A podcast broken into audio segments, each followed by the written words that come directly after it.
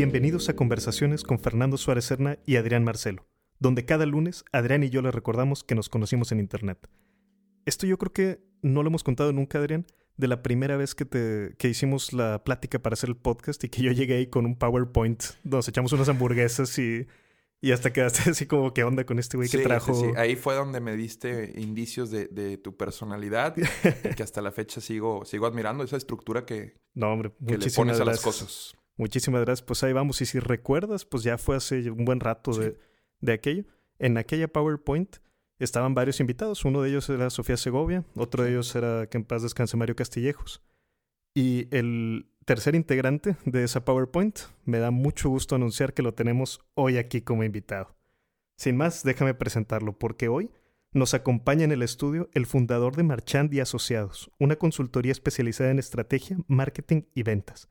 Estudió doctorado en psicología profunda y estudios mitológicos en Pacifica Graduate Institute en Santa Bárbara, California.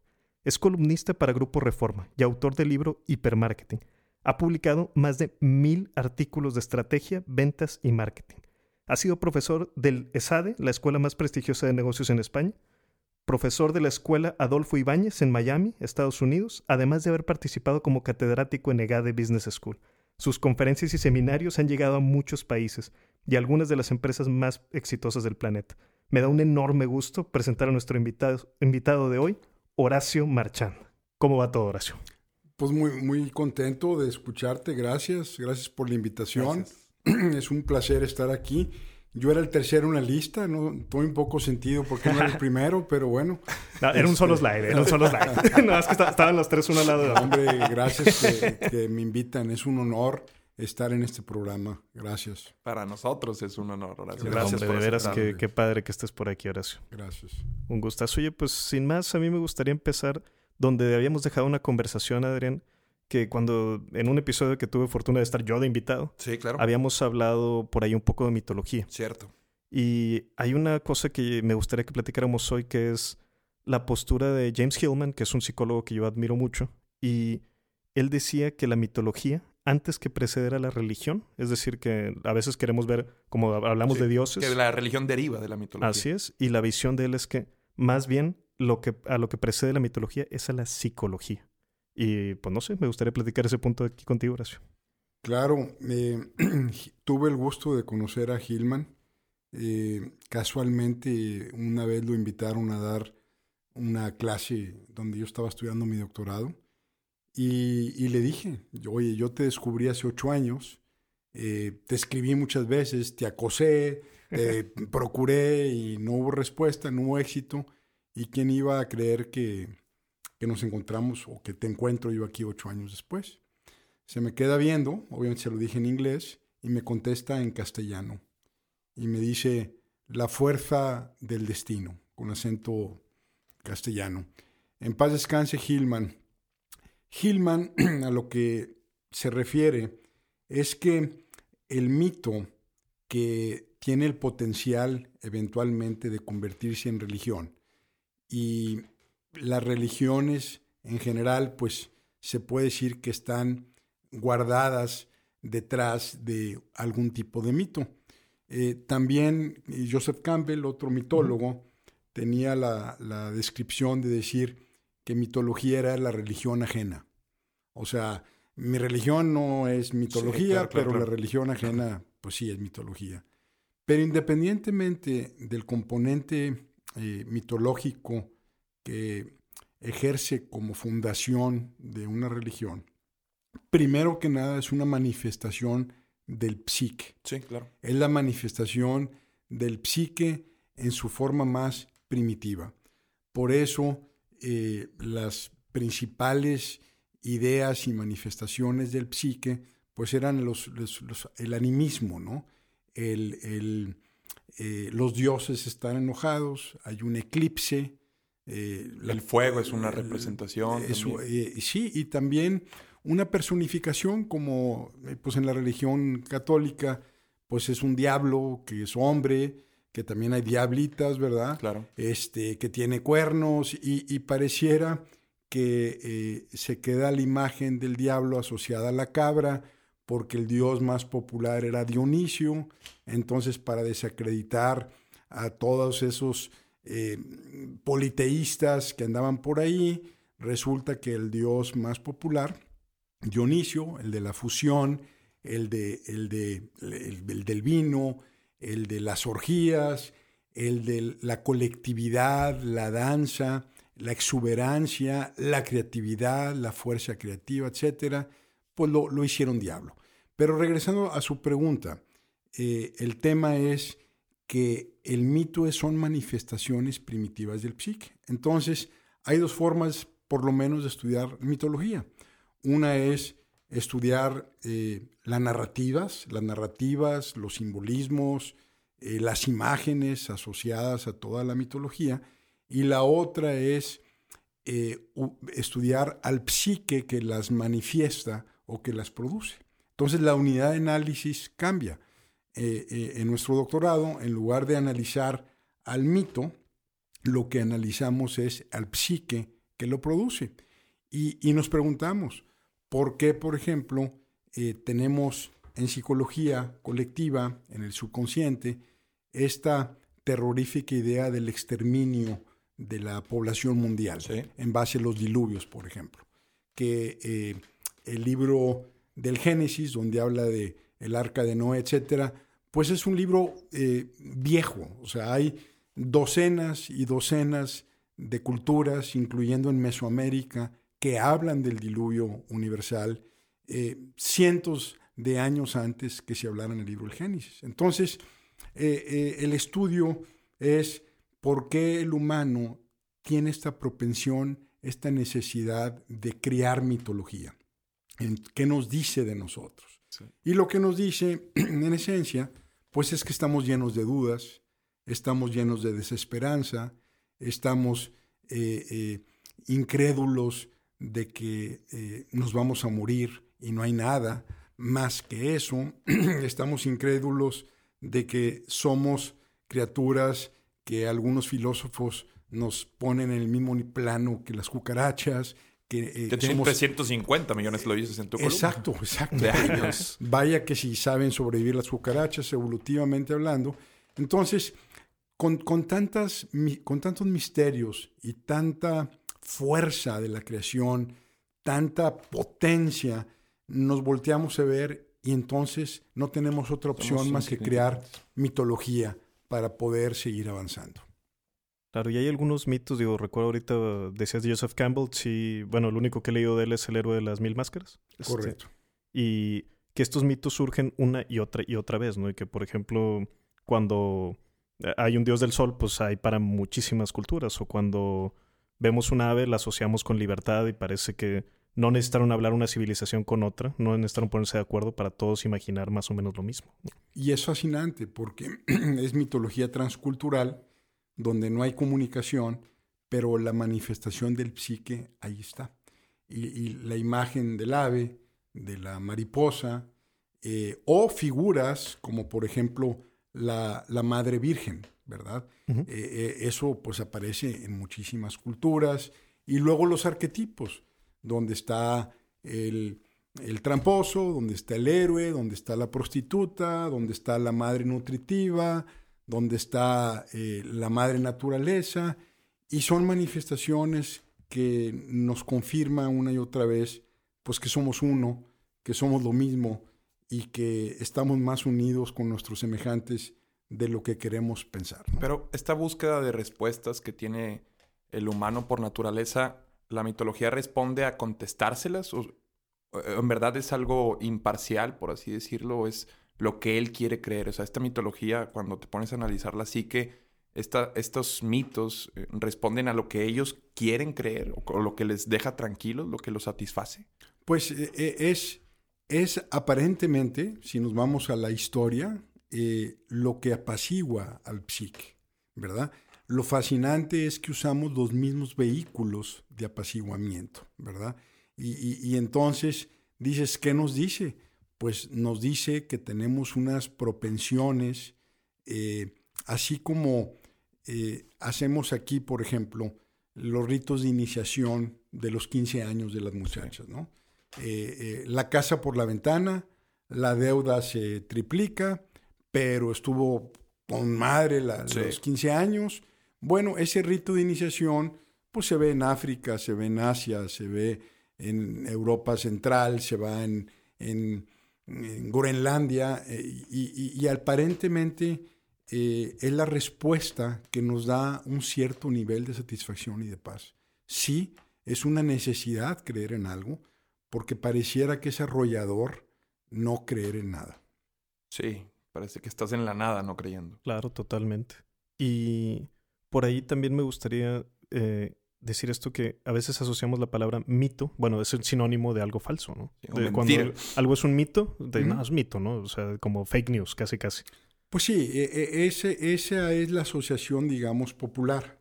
Pero técnicamente eh, el mito, eh, académicamente hablando, es el equivalente a un marco, es, es el equivalente a un marco conceptual. Por ejemplo, la mitología de los tiempos actuales, la mitología del capitalismo, es eh, trabajas, empujas, afanas, agredes, eh, entras a una corporación, te diluyes en la organización y, te entregas a este sistema que te usa como un insumo y que eventualmente te va a desechar.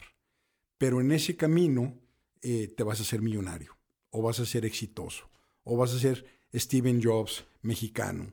Y entonces pareciera que estamos atrapados en, esa, es, un mito en sí mismo. Un encuadre. Eh, es un encuadre, es correcto, es una forma de ver el mundo y, paradójicamente funciona como eh, el agua eh, y los peces, que los peces navegan por el agua, pero no saben que están en el agua.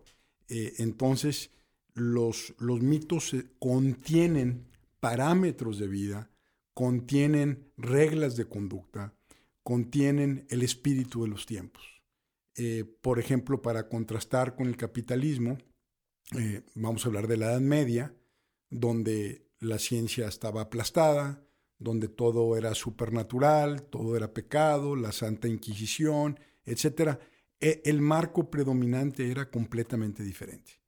Y esto puede tener una dimensión de una era completa, por ejemplo, 800 años de oscuridad, eh, eh, o puede tener una, eh, inclusive asociada a la geografía, por ejemplo, la mitología regimontana tiene sus tamices muy particulares comparada con la mitología de Tijuana, la de Ciudad de México, Yucatán, no se diga, y tenemos una característica muy peculiar en México, en mitología, por nuestra historia, por la fusión de culturas, por la violación de, una cultura sobre otra.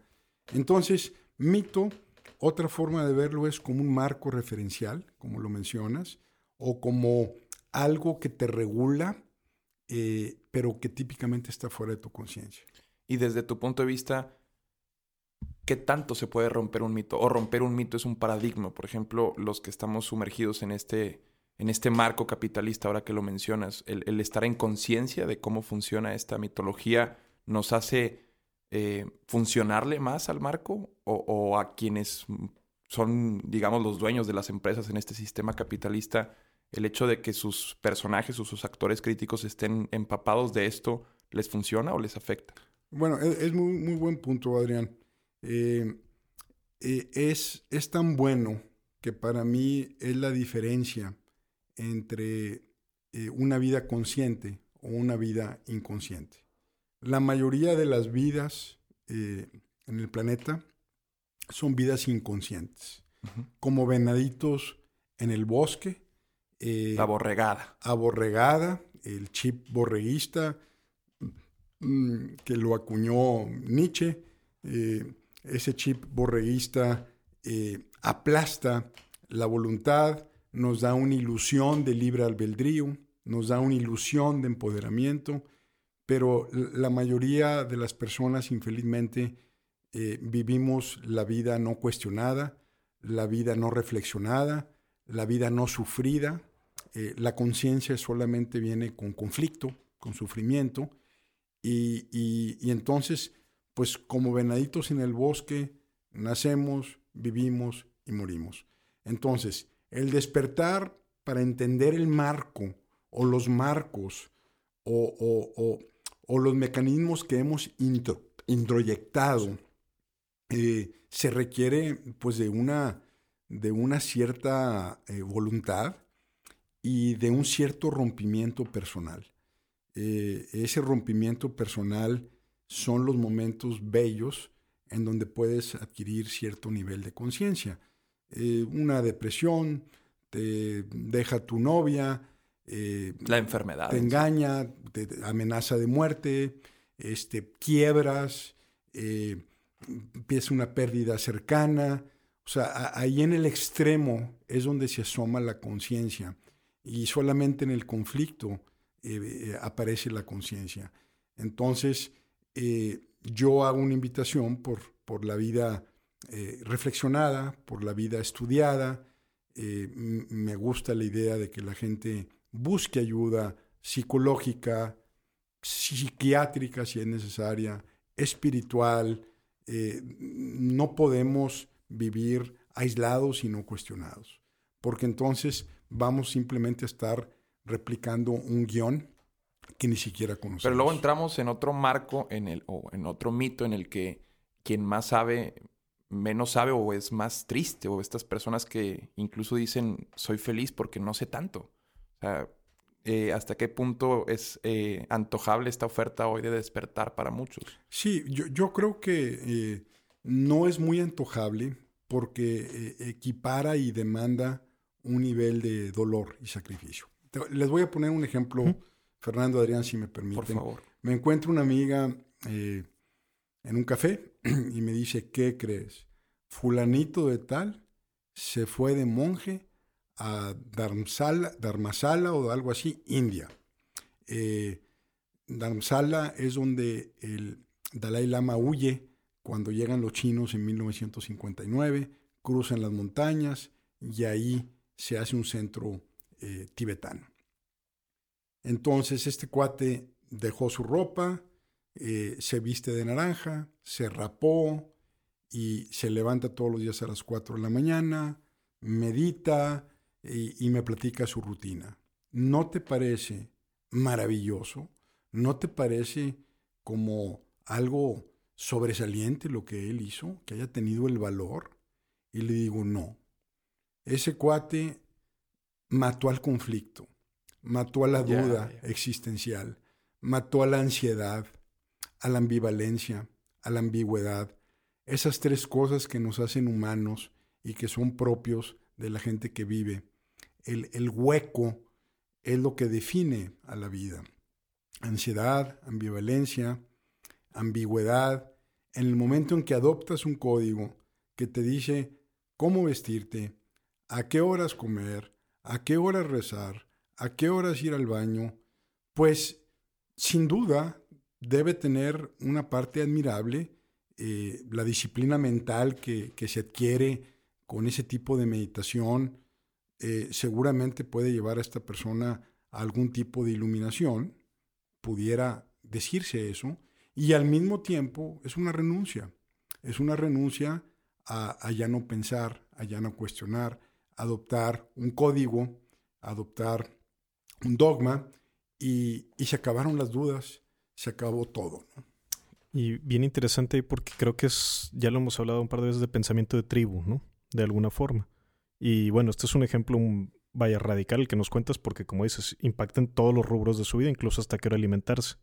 Pero en un ejemplo no tan extremo, y yo soy muy futbolero y le voy a Tigres, pero eh, yo diría que también hay parte de a veces que, que soltamos esta individualidad por decir, no, yo me defino porque soy tigre, ¿no? O yo me defino porque soy ingeniero, o yo me defino y nos definimos así en, vaya, la base que usamos es el, sentimiento de tribu porque pues te sientes más seguro de alguna forma. Mm, eh, el, fanatismo es otra forma de fusionarse y diluirse. Eh, el fanatismo eh, hace algo parecido a lo que platiqué ahorita del monje. el fanático también adquiere un código de conducta y, el fanático más peligroso es el que se siente más vacío. Eh, por ejemplo, el fanatismo en las guerras eh, es, es, pues es terrible. Eh, digo, la Segunda Guerra Mundial le dijeron a Hitler, oye, ¿por qué no? Aquí está un plan muy eficiente, alemanes, este, para acabar con todos los judíos de golpe. O sea, ¿para qué andamos este, en cachitos y, y en trenes y, y se lo presentan? la solución final. La solución final. Y, él dice, no, ¿cómo? ¿Cómo me matas a, mi diablo? Este, eh, como dice Hofer, eh, puede, puede haber guerra sin Dios, pero no puede haber guerra sin diablos. Entonces necesitas, hablando de la tribu, eh, un enemigo. Maduro en Venezuela, todo su manejo es los yanquis me quieren matar, ¿verdad? Este, en Estados Unidos. El muro de Trump eh, es un pues, símbolo. Los inmigrantes, que ahora pareciera que hay un muro que es el ejército mexicano que está eh, favoreciendo eso, este, y sus razones tendrán.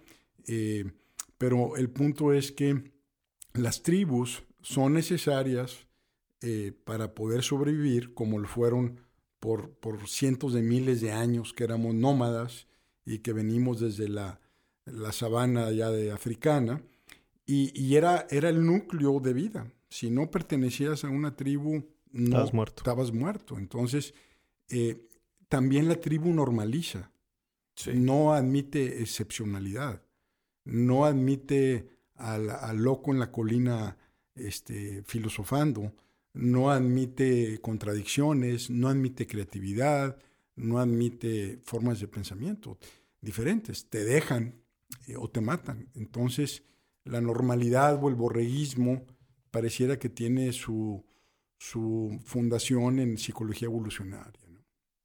Sí, y crees que, digo, con las cosas buenas y malas que, que tiene, pero que ahora el uso de redes sociales y de este, hipercomunicación que tenemos que ha acentuado o simplemente es algo que ya estaba siempre? Esta sensación de, colectivo absoluto, ¿verdad? Bueno, se potencia. lo digital potencia todo. Potencia la belleza, potencia la capacidad de ir a un museo este, de manera virtual, de asistir a un concierto, de poder eh, escuchar a Bach, de escuchar a tipos como Alan Watts, que milagrosamente pudo grabar en puro audio su sabiduría. Eh, y, en, lo digital, en Internet, está lo peor del mundo. Están los fanáticos, está la pornografía infantil, está la pornografía no infantil que está llena de, agresión, de violencia, normaliza eh, la agresión y la violencia. Eh, están mercados completos de estupefacientes, de todo tipo de, drogas, de alcohol a menores. O sea, está lo mejor y lo peor, del mundo ahí y está potenciado. Entonces, pues es nuestra naturaleza potenciada. Ahora que hablas de la pornografía, veía una polémica sobre una chica feminista que decía que la pornografía es la que ha hecho que las mujeres se, se sientan esta necesidad de depilarse como para eh, algo salubre o es más para una satisfacción por este contenido que pues normalmente la, la vulva femenina parece depilada y, bueno, se le fueron encima a la chica como diciendo, es que qué ridícula eres, pero es una realidad que la pornografía y sobre todo consumida a tempranas etapas puede condicionar lo que para un hombre es excitante o no, Horacio. Pues, pues sí, digo, realmente eh, yo, yo soy sesentón, tengo 60 años. Boomer. Eh, boomer. este, y para que yo consiguiera pornografía a mis 18 o mis 16, en un arte, 20, era un arte, muy sofisticada. Tenías que ir a, la pulga a buscar la revista Penthouse, que era la que tenían. Eh, la Playboy, pues era muy light. Eh, libro vaquero. el libro vaquero, había su, su modo pornográfico. había películas de esas que se, en riles, que se conectan a proyectores, como eh, las películas de Charlie Chaplin. y, bueno, pues era un mercado de quién las tenía, y luego el proyector, y luego se quemaban. Y esa dificultad para obtener pornografía siento eh, pues que nos hizo a nuestra generación más bien que mal. Porque era un show, ¿verdad? Era un show. Eh, como todas las generaciones, pues tuvimos nuestras cosas malas, nuestras cosas buenas y demás, pero definitivamente que siento que la energía sexual y la energía de la violencia, o sea, el eros y el tánatos, conforme lo definió Freud, esas dos pulsiones eh, eh, las están juntando en, la pornografía actual, la, violencia con, el sexo. Entonces, eh, es muy fuerte para un psique que todavía no acaba de ser formado y tenemos este, pues, niños de 10, 11 años este, que, lo, lo, están viendo. ¿no? No, no quiero juzgar este, a nadie que vea pornografía. Yo creo que puede ser un ritual interesante en una pareja madura, por ejemplo. este, o sea, cada quien, ¿verdad? En sexualidad hay un mundo infinito de formas y placeres y, para mí se vale explorarlos todos mientras no salpiques al prójimo, mientras no afectes el derecho de, la otra persona, pero definitivamente eh, si, si estamos exponiendo a los niños a eso, pues es un problema. Claro. Definitivamente sí.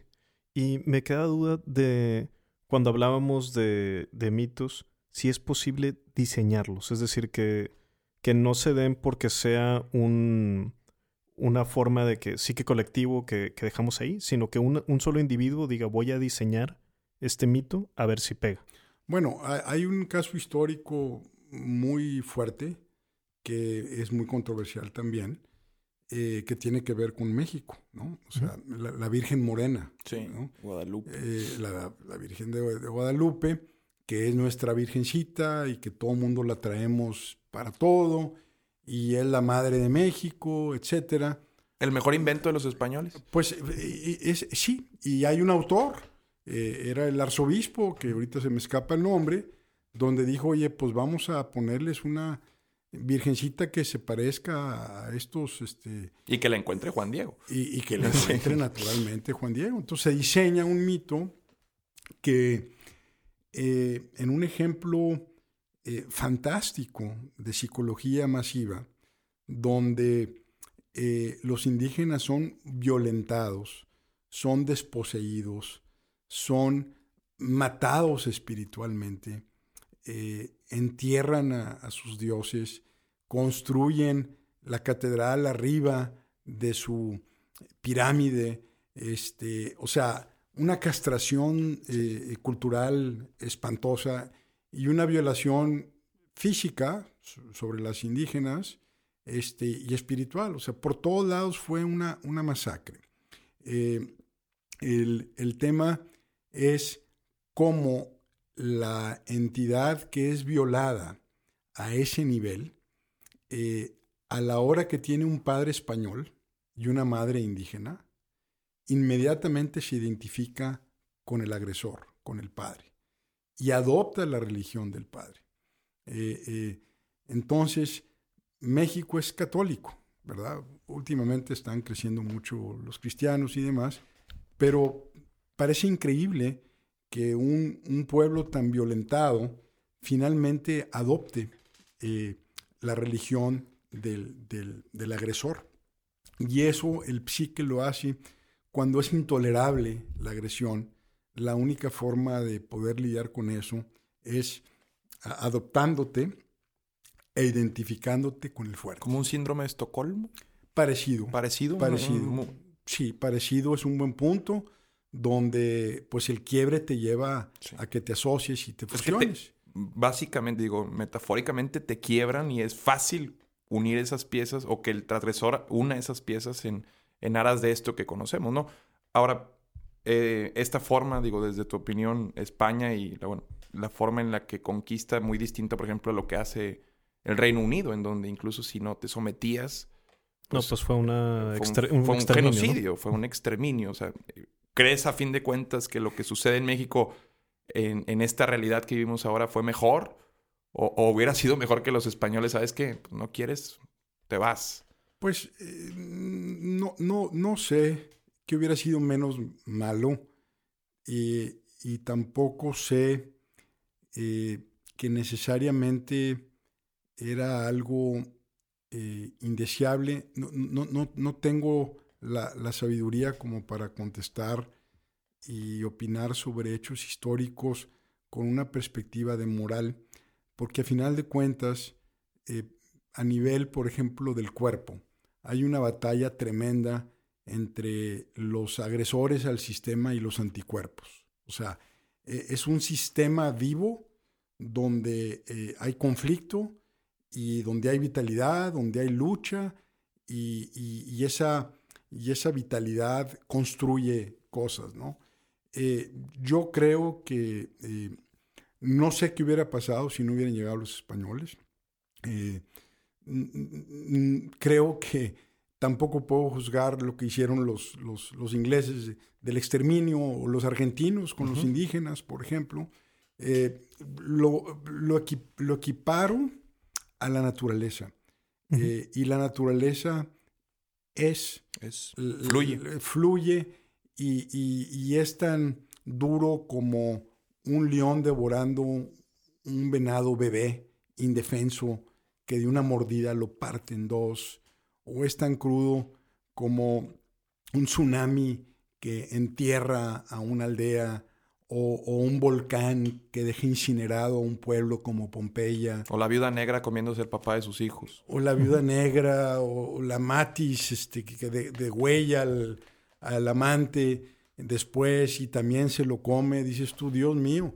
Este, eh, eh, y ahí, hablando de mitología, pues nos enfrentamos a la idea de un Dios que solamente es bueno. Eh, ese, es un conflicto no resuelto que genera muchos problemas eh, eh, en, el caso del mundo cristiano, cuando hay un split entre la parte buena y la parte mala de, Cristo o de Dios. Sí, porque deshumanizas al, al mito eh, y subcontratas al diablo. Le, dices, a ver, ven, este, Voy a, firma un contrato de outsourcing, este, tú eres el mal del mundo, si yo tengo pensamientos libidinosos, pues es tu culpa, güey, y si tengo ganas de golpear, es tu culpa, y, y si estoy muy encabronado y muy poseído, pues tráigame un exorcista porque el diablo me tomó, ¿verdad? Sí. A diferencia del mundo politeísta, eh, particularmente de los griegos, hay que recordar que nuestra herencia eh, cultural es grecorromana y nuestra herencia ética es judeocristiana.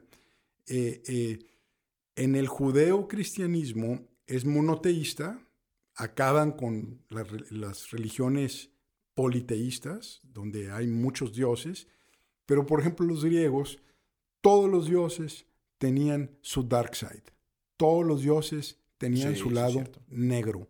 Eh, no había un solo dios que no fuera, por ejemplo, envidioso, había unos más que otros, que fuera, que le gustaran eh, las muchachas, a Zeus, ¿verdad? Que andaba por todos lados eh, metamorfoseándose para estar, pues no sé cuál era su, su, su dosis diaria de interludios y demás, pero el caso es que los dioses eran buenos y malos. Cuando hay un split y solamente tenemos a un dios bueno, eso genera muchos problemas psicológicos. Claro, yo recuerdo también, yo creo que la primera vez que yo sentí angustia de niño fue adentro de una iglesia cuando me dijeron Dios puede escuchar tus pensamientos, ¿no? Y tú puedes pecar de pensamientos. Pues, qué horror. Sí, qué horror. Sí, sí, sí, una... intentaba callar, ¿no? Sí, sí. Peor todavía, sí, sí. Es pues una transgresión. De, de, pensamiento, ¿no? Yo decía, entonces, yo pensaba, es que cabrón, y lo, no, no, cállate, cállate. Así de niño, ¿verdad? Así intentando callar el pensamiento para... Disculpen los OEs, pero a mí igual, eh, cuando dicen Dios te ve, imagínate masturbarse con culpa a temprana edad. Pues, eh, pues, imagínate, no quiero decir el choque, pero... Pero el doble conflicto. Claro, claro, porque eh, eh, viene una culpa inmediata. Y creo que el concepto de culpa en, la religión, sobre todo en la católica y la cristiana, juega un papel fundamental, ¿no? Claro. Es, un concepto clave, ¿no? Es, es como el, la gasolina de la religión, digamos. Sí, sí, Culpa y vergüenza también de cierta manera, ¿no? Sí, el ya pegamos mucho ahorita, bueno, bueno, no... desnudándola un poco también. Sí, claro, claro. Luego te vas a las indulgencias y este pedacito de cielo con los protestantes y todo eso. son varias etapas que pues, Claro. ya en este despertar y- te das cuenta. Y hay quien arguye que si no hubiera ese proceso de culpa o de vergüenza, si no existiera, por ejemplo, ese dogma, Son San Agustín y Santo Tomás, ¿no? Los que le dan... Sí, eh, eh, Santo Tomás es más eh, eh, realista. eh, eh, él, él decía, hazme casto, pero todavía no. O sea, da- dame chancita. Pero mi punto es que hay gente que piensa que si no hubiera este nivel de dogma o este nivel de que te leen el pensamiento y te miran en todo momento, que el mundo se, se, se desbandaría, se volvería loco el mundo y la religión funciona como un superego eh, freudiano que de alguna manera mantiene un cierto control de los impulsos. Sí. Es un argumento que pues ahí está, ¿verdad?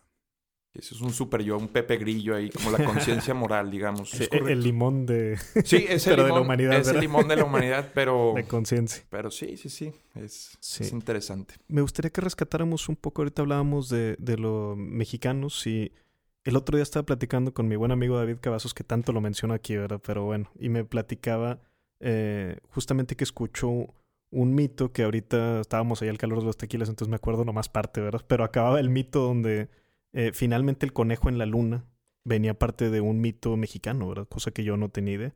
Eh, no sé si también es algo que yo muy pocas veces he escuchado. Yo siempre que pensaba, ah, me voy a poner a leer de mitos y pues leí sobre los nórdicos y leí sobre los griegos, pero no, la verdad es que no conozco prácticamente de mitología mexicana. Bueno, la, la mi- la mitología mexicana eh, fue en buena medida destruida, ¿verdad? Eh, eh, los, dioses fueron aplastados y, y- se construyeron monumentos sobre lo que eran sus creencias. Sin embargo, hay mucha literatura, está también el diluvio universal, eh, está Xibalba el malo, eh, como es, es acá el, el- el ángel este Lucifer. Lucifer. O sea, hay unas equivalencias impresionantes. Eh, Mesoamérica, mm, los mitos eh, están muy conectados con la muerte y, y la muerte se vierte en México, por ejemplo, pues la película de Coco. ¿verdad? O sea, son puras calacas, todos están muertos, el desfile en la Ciudad de México, pues una belleza, eh, y, y todo, eh, toda esta cultura, pues ya se, se ha exportado al mundo, ¿no? Eh, hay llaveritos, yo me acuerdo, estaba creo que en Ámsterdam, en un museo, veo una taza para beber café con una calaca con trenzas, y digo, mira qué, qué, qué bonito que Claro. nuestra cultura esté aquí. Lo volteo Made in China. este, y, y- y digo, bueno, que por cierto, Los chinos, hasta la virgencita la hacen. ahora pues sí, y, y- y- Te la mandan con los aquí- platos rasgados. y aquí una, un lamento, por ejemplo, me gusta mucho usar paliacates. ¿Mm? Se acabaron los paliacates de algodón. No hay paliacates de algodón. Hay puro paliacate de poliéster, todos hechos en China. Y si alguien sabe de un lugar que venda paliacates de algodón, este, doy recompensa. O sea, Nos firman ahí en YouTube. To- Totalmente. Eh, eh, pero realmente eh, confieso que me falta estudiar más los mitos mexicanos, pero lo que sí es que la cultura, digamos, de Mesoamérica se filtra a, a- a todo este mundo del cristianismo y generamos una, una forma de ser muy sui generis. Eh, y es una pena, eh, así ocurrió, eh, la, la- la- la destrucción tan violenta, en lugar de, de haberse, digamos, eh, que algunos se hayan puesto a estudiar, como por ejemplo pues pasó en India. Digo, no, los ingleses tampoco son muy santitos, pero de alguna manera los mitos, las religiones, hay muchas, todos los componentes eh, históricos eh, están preservados.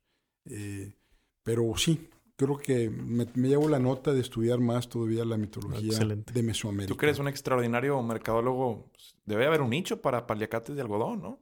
Pues Muy sí, interesante. No Sí. solo tú lo has de que querer. Sí, no sé si haya mercado porque yo le puedo enseñar a 10 amigos un palacate de algodón y uno de poliéster No van a y, encontrar la y diferencia. no van a encontrar la diferencia. Lo que pasa es que en mis otras vidas yo vengo del mundo de los textiles. Eh, mi padre era mueblero, era textilero y tengo ahorita un negocio de tapetes eh, hechos a mano, finos, los traigo de Irán, de India y demás. O sea, me gusta mucho la parte de textiles, pero pues al parecer el mercado ya, ya los acomodó, y, y- pero debería haber un nicho, sí, sin duda. Esos chinos y sus monopolios así muy agresivos, ¿no? Sí. Claro. Antes de que continuemos, me gustaría que hiciéramos así anuncio con todas las letras de tu podcast, Horacio, porque la gente no lo puede escuchar, que a mí me encanta. Bueno, gracias. Mira, mi nombre es Horacio Marchán. Este, tengo un podcast que se llama Ideas, Alucines y Memorias. Me pueden encontrar en Spotify o en iTunes bajo Horacio Marchán. Marchán se escribe como marchando sin la O. Eh, esos podcasts eh, que lo arranqué en agosto del año pasado, pues yo estoy muy emocionado porque ya van como 7000 escuchas. Este, realmente no le he metido el cariño y el tiempo que ustedes eh, le meten y yo sé que su podcast está entre los más escuchados eh, en México y los felicito. Gracias. Eh, gracias. realmente pues fueron también pioneros en esto y están muy originales, tienen mucha, mucha robustez en sus conceptos. Entonces, mi podcast lo hago con mucho gusto, con mucho cariño. Ahora lo que quiero es también eh, hacerlo video y aparte he escrito pues como unos 1500 artículos, eh, un libro que aquí trajo Fernando, muchas gracias. Estoy escribiendo otro libro.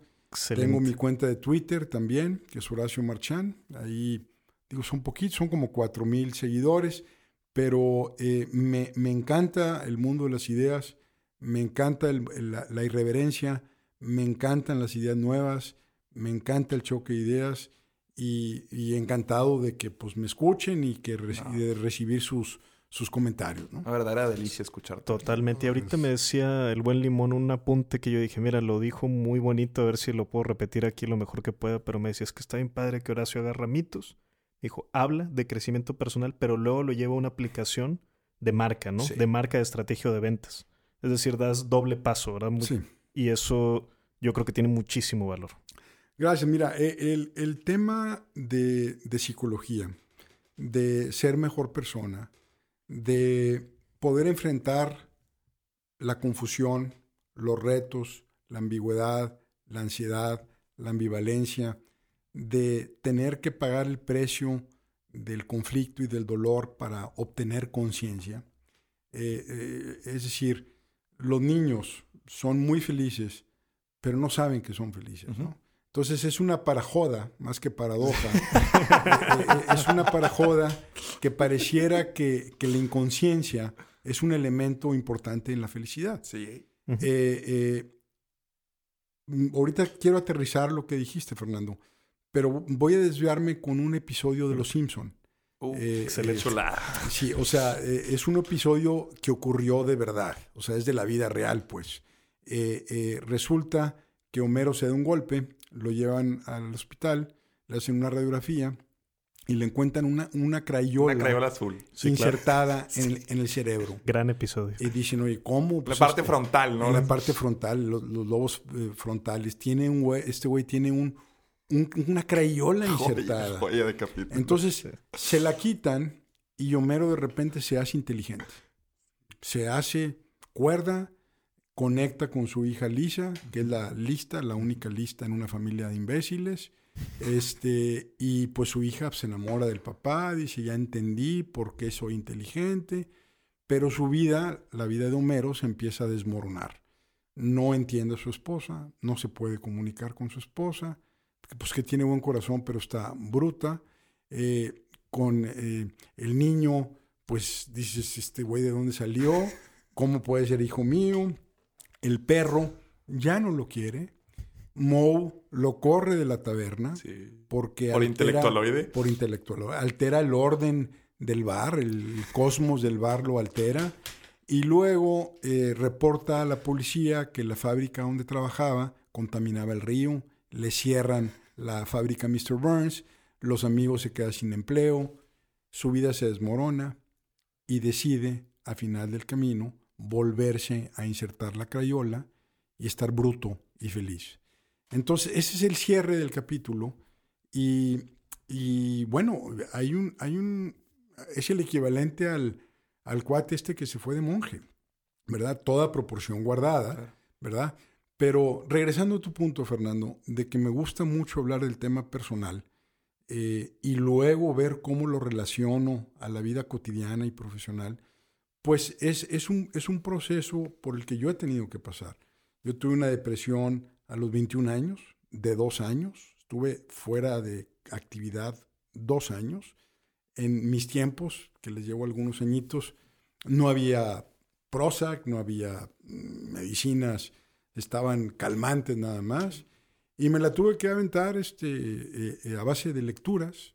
Y a mí lo que me salvó fueron los libros. Fueron, fueron los padres introyectados que yo tuve, y tuve dos. Mi padre ya falleció, fue un gran ejemplo para mí de trabajo, de decencia, de disciplina. Y mi mamá, pues, vive todavía. Eh, pero mis padres intelectuales fueron los libros. Y, como estaba loco, ¿verdad? Porque en aquel tiempo, pues está raro Horacio, eh, me dejan en paz dos años y se empiezan a acumular los libros en mi cuarto, ¿verdad? Y también conseguí un psiquiatra que fuera a mi casa y terapia súper intensiva.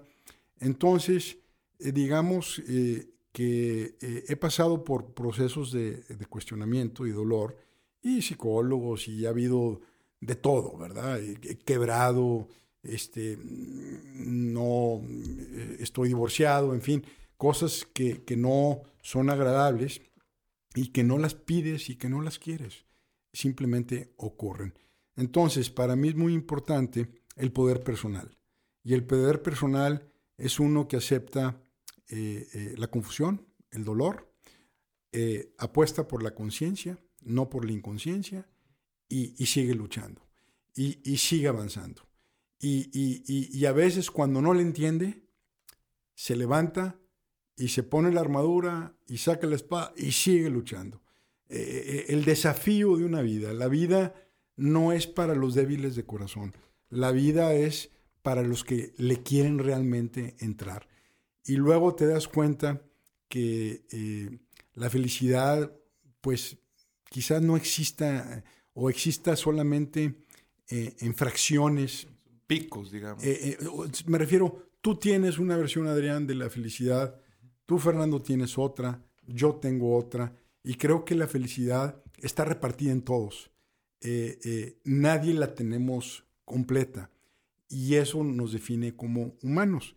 Entonces, yo creo que está más bien relacionada con, la madurez de aceptar la realidad y, de seguir luchando ah, eh, y, de seguir apostando eh, por algo eh, contra, contra todas las posibilidades de, la aleatoriedad que realmente podemos ser, con, con la posibilidad de que mm, llegue la muerte y efectivamente no haya absolutamente nada con todo eso, que sigamos anhelando, que sigamos teniendo esperanza y que sigamos creyendo que lo que hago hoy tiene un valor eh, trascendental, cuando menos para mí y para las personas que en este caso quizás me están escuchando, para ustedes que me invitaron, y seguir. Yo creo que hay que seguir. Qué bien. ¿Cuál es tu mito favorito? Pues sin duda eh, eh, la manzana la manzana. ¿De Adán? De Adán. Este, eh, tengo eh, algunas ideas de, fue escrita eh, la Biblia en una época sumamente sexista, ¿verdad? Le echan la culpa a la mujer. yo creo que la culpa pues, la tenemos tanto hombres como mujeres. pero hay otra forma de ver a, a Eva. si es como se describe que ocurrió, Eva eh, rompió justamente eh, la posición existencial de ser venados en el bosque. Eva rompe con la inconsciencia. Con el estatus. Rompe con, con, con, con eh, el equivalente del niño que es feliz y que no sabe que es feliz porque juega todo el día. Este, Eva nos hizo humanos. no éramos humanos previo a la manzana. Éramos más bien una especie que vegetaba y que se le pasaba corriendo por el bosque eh, como venadito, probablemente sin relaciones sexuales.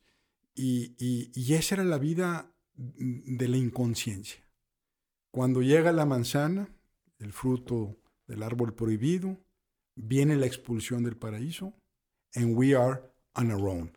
O sea, para afuera, se me van del paraíso, tendrás dolor, tendrás que trabajar, y esa es nuestra humanidad. Esa es nuestra carencia. O sea, la capacidad de pecar, Horacio, sí, ¿consideras que es lo que nos hace humanos? Sí. La libre albedrío? Eh, no estoy seguro del libre albedrío. Eh, tengo mis dudas del libre albedrío porque siento que el mito o el marco es tan fuerte que eh, tenemos una ilusión de control siempre y cuando nos, pero nos movemos dentro de ese marco. Pero la capacidad de, poder pecar, la capacidad de hacerlo, eh, en este caso del mito, fue lo que nos trajo la conciencia, fue el despertar del dolor. Y solamente en el dolor y la confusión hay conciencia. Si no hay dolor y no hay confusión, si no hay conflicto, no puede haber conciencia. Por eso me gusta el mito donde le damos esa mordida y por eso Steven Jobs lo usó en su, en su Apple, eh, ¿verdad? Su logo. Newton. La manzana mordida. La manzana tiene mucho simbolismo, pero me encantó que Jobs pusiera una manzana mordida, nunca la puso entera. Entonces, ese es mi mito favorito porque nos hizo humanos, frágiles, débiles, eh, conflictuados, eh, ansiosos, ambivalentes, huecos. Nos dio la ocasión de luchar, nos dio la ocasión de querernos completar. Platicabas del contexto en el que se escribe la Biblia, muy sexista, y alguna vez leí que también el promedio de vida cuando se escribe la Biblia era de 27 años. ¿No te parece que fueron muy fatalistas, pues también por esto en la Biblia? o que era, o le atribuían a estas pérdidas, y también leía tu columna, la columna del fin del mundo, sobre todo estas pandemias que hemos pasado y ahora el coronavirus, ¿cómo, cómo crees que esto responde también a, una cuestión mitológica? Eh, la cuestión de que, por ejemplo, en, las, en los años 20 también la peste bubónica, y bueno, la peste bubónica fue en el siglo VII, ¿no? O siglo X, no sé cuál. 13. 13. Pero veía pues esta información en la que pues de los, la, peste negra, sí, que incluso se dan en estas temporadas, ¿también responde a una cuestión mitológica? Pues se, puede interpretar sin duda como una cuestión mitológica. Eh, sobra gente que dice que estos son castigos de, Dios, ¿verdad? Eh, yo pienso que simplemente es la naturaleza actuando. El 99% de las especies eh, se han extinguido en el mundo. O sea, las probabilidades de que nosotros duremos no son muy altas. Eh, las cucarachas y los insectos parece que están destinados a, ser los herederos reales del mundo. Eh, yo creo que el, poder que tenemos para destruir al mundo con las bombas nucleares, que tenemos a, simios eh, tomando decisiones. Y digo simios con toda la intención. Somos primates. Tenemos, compartimos casi el 97% del ADN con el chimpancé. Nomás váyanse a ver los chimpancés al museo, y, igual al zoológico, perdón, y van a ver la dinámica familiar es increíblemente humana.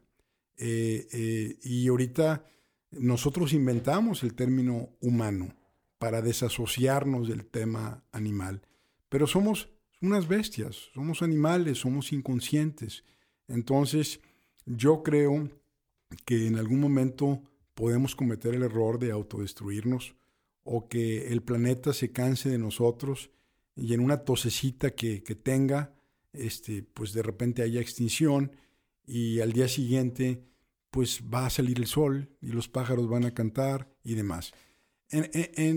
o sea, para contestarte, Adrián, yo creo que eh, más bien es la naturaleza actuando, pero siempre que esa es una propensión humana, buscamos una interpretación.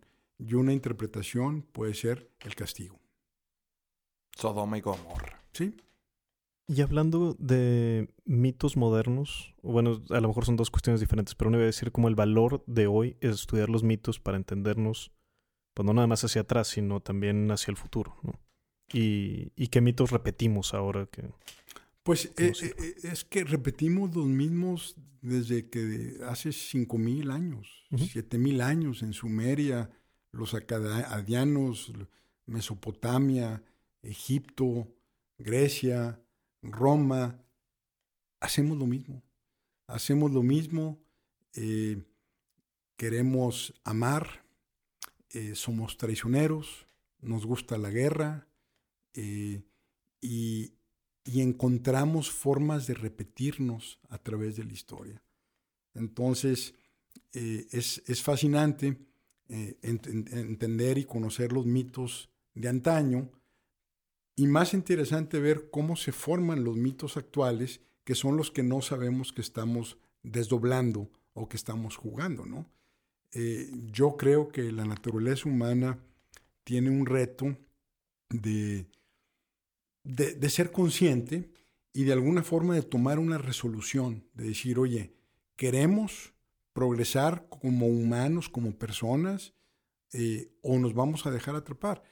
Y entonces en siglo XXI, pues siguen las guerras, siguen las amenazas, eh, siguen los, los, este, los refugiados como antaño, eh, ahogándose en el mar, ahogándose en el desierto, eh, entonces se admite un toque pesimista de decir, oye, quizás aprenderemos alguna vez. Y luego también se admite un toque esperanzador.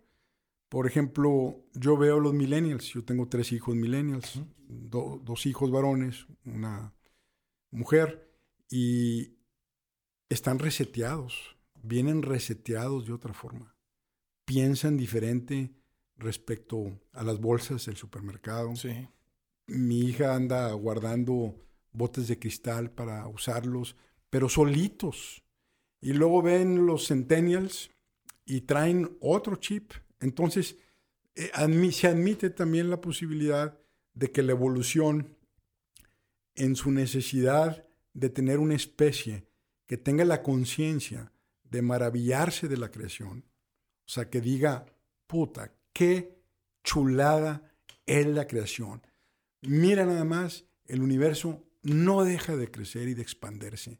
Mira una supernova que se destruye en caos y cómo se ordena en cosmos. O sea, pareciera que el cosmos quiere una especie que pueda maravillarse de, de, la creación y entonces está la posibilidad de que las nuevas generaciones se reseten y respondan al reto. Sería como un artista sin audiencia, ¿no? Algo así. Sin público. Algo así.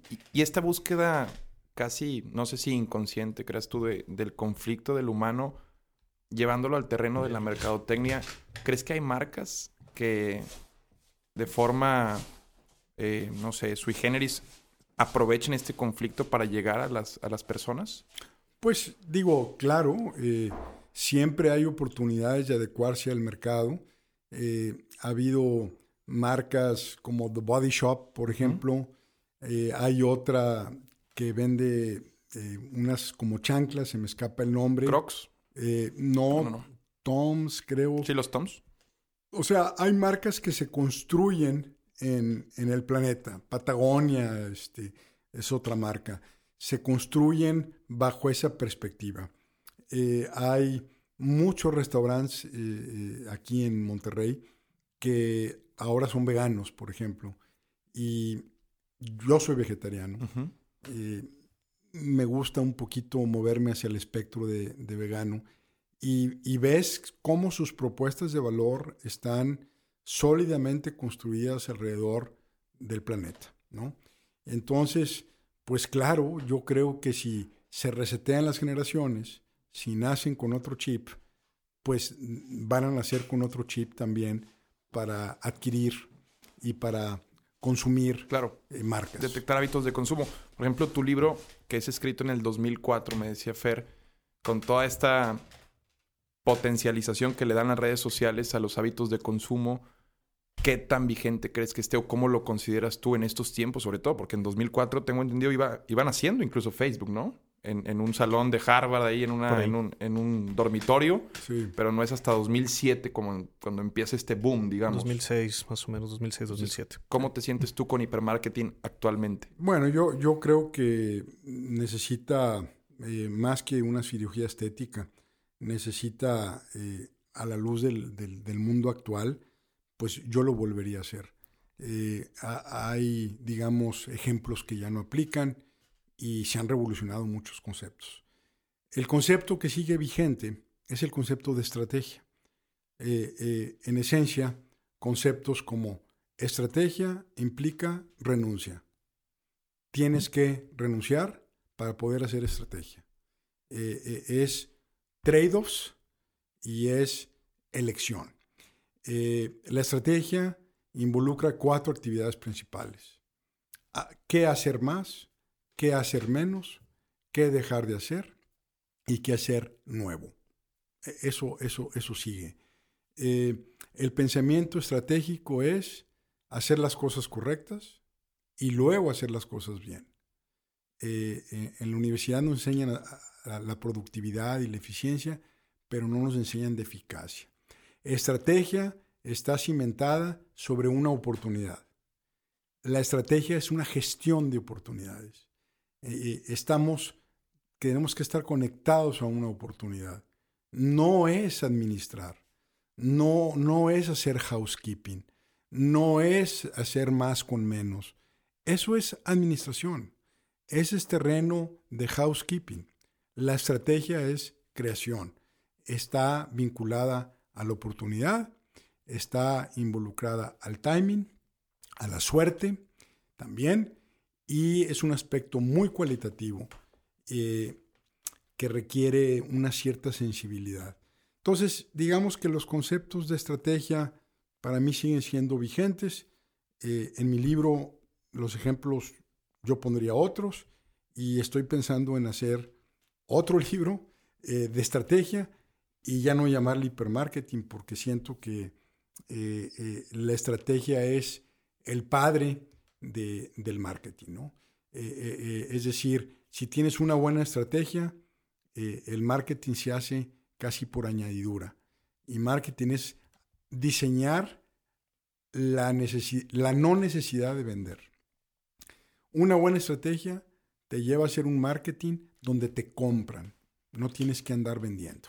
Entonces, ¿cómo diseño algo que no requiera ni siquiera de fuerza de ventas? Que no importa si son buenos o malos vendedores, que no requieran ni del teléfono, que no eso es el diseño non plus ultra, el que me compren eh, y yo nomás diseño la pura, la pura entrega.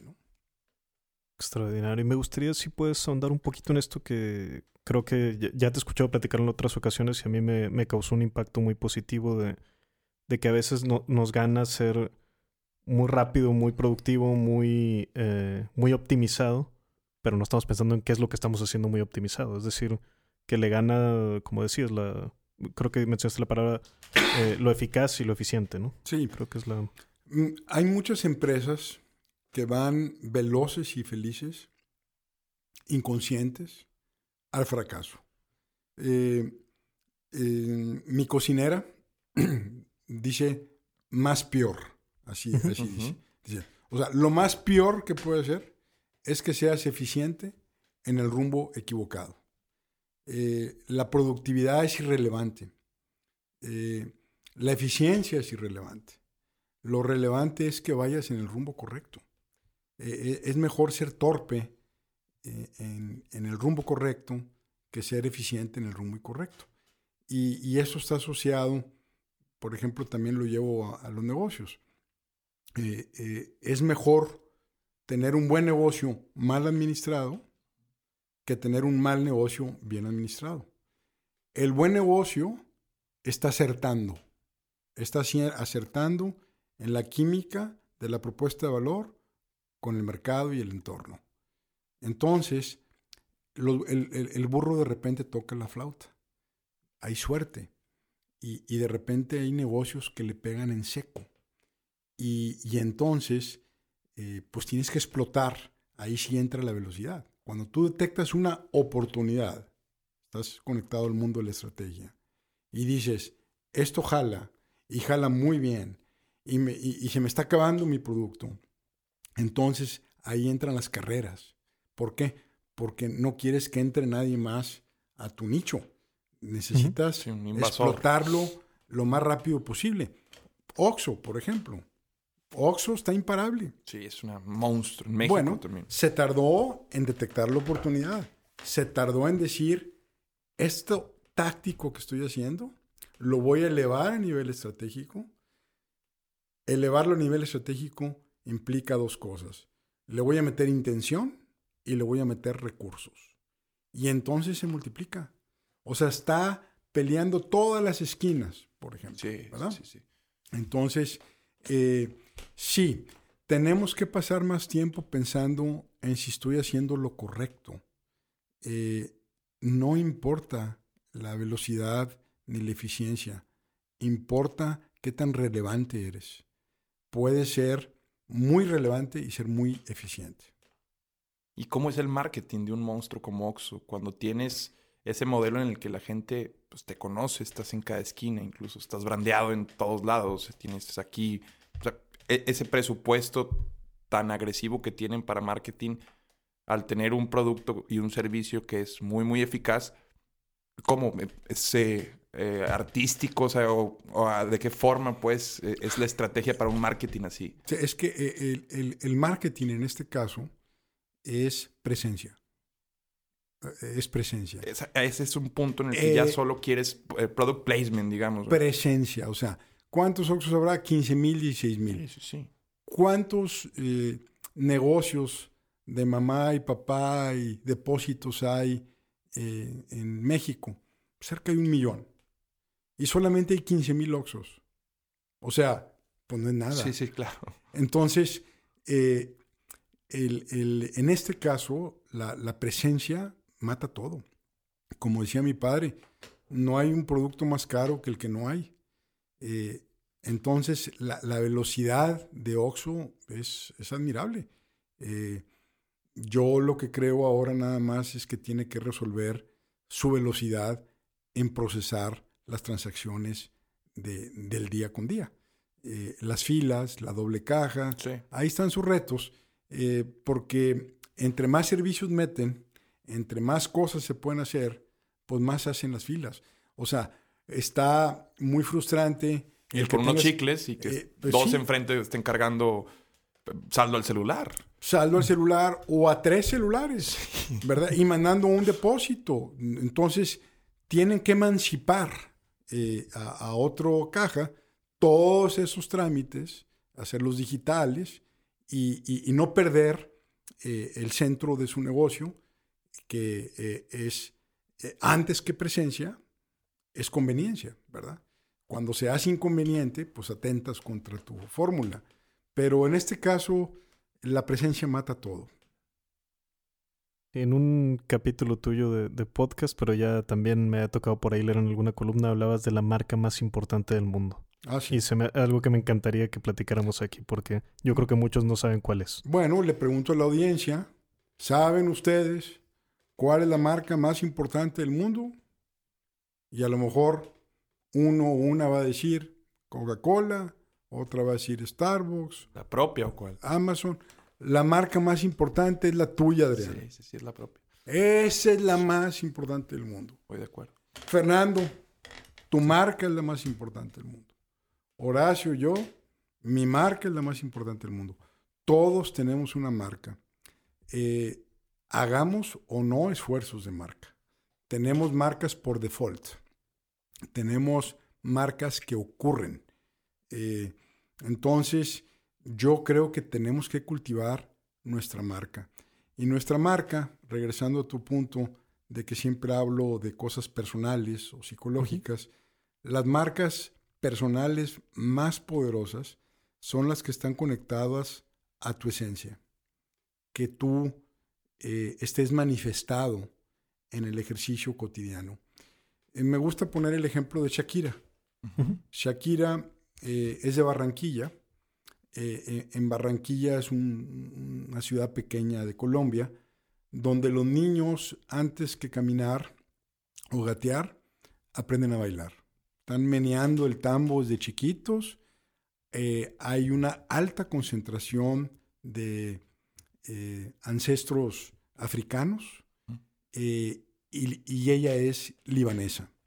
Entonces, se fusiona lo tropical, lo africano, lo, lo, lo rítmico del vallenato y cosas así sabrosas eh, de, de, Colombia, y ella hace su propia música, ella escribe, hace sus propios ritmos y mezcla todos sus elementos. Mezcla lo que es, manifiesta de dónde es. Entonces, eh, tienes a Shakiras, te metes a YouTube, de todo el mundo, de todos los países del mundo, meneándole como Shakira. Y, inclusive eh, algunos hombres, ¿verdad? Este, ese ritmo e, es, es, solamente ella. Y su voz pilluda y su canto este que tiene es ella. Entonces, cómo tener el valor de ser nosotros mismos ante los retos del borreguismo, ante los retos de la inconsciencia, ante los retos del fanatismo, ante los retos del mito, que es como un marco de conducta, cómo conectarte con tu esencia y atreverte a ser lo que eres. Porque no hay nada más tragedioso que vivir una vida ajena, eh, o que vivir una vida en la que no tuviste ninguna opinión.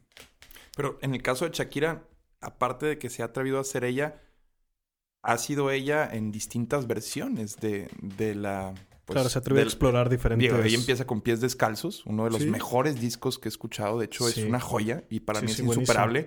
Y ahí mismo se deja la vara muy alta. y ahora hay un regreso. No sé si ya viste que ahora están dando el anuncio de que va a regresar a a esta raíz que ya extrañamos de hace sí, sí, Sí, y es, es una pero un paso por el Pero es una Shakira que te despierta algo en ese momento, pero después va mutando eh, comercialmente a hacer incluso featurings con otros artistas, a cantar en inglés, a romper también esa brecha eh, pues americana de ir a Europa. También está casado con un catalán.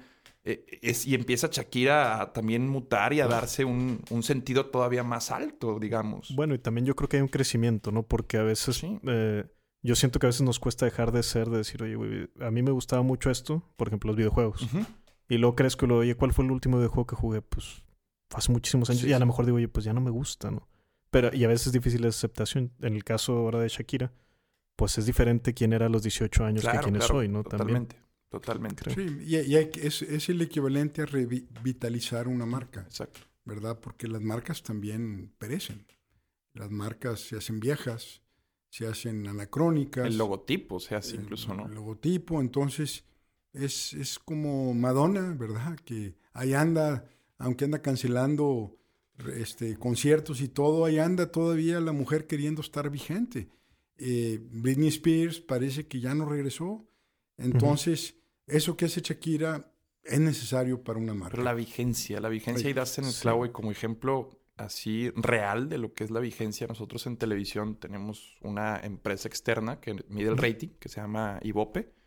Entonces, en, los, en el programa que hacemos los jueves de entrevistas, va Juan Ramón Palacios, que es eh, pues, pues, un ícono de la televisión aquí en Monterrey, una voz autorizada, digamos, eh, un, embajador también de una marca como Rayados. Un programazo, fue un gran programa lleno de anécdotas.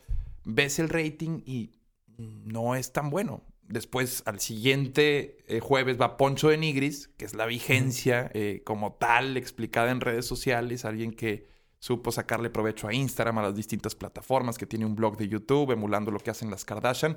Y el rating se dispara. O sea, la vigencia también a la hora de consumir juega un, un papel importantísimo. Sí, y, también el mercado, ¿verdad?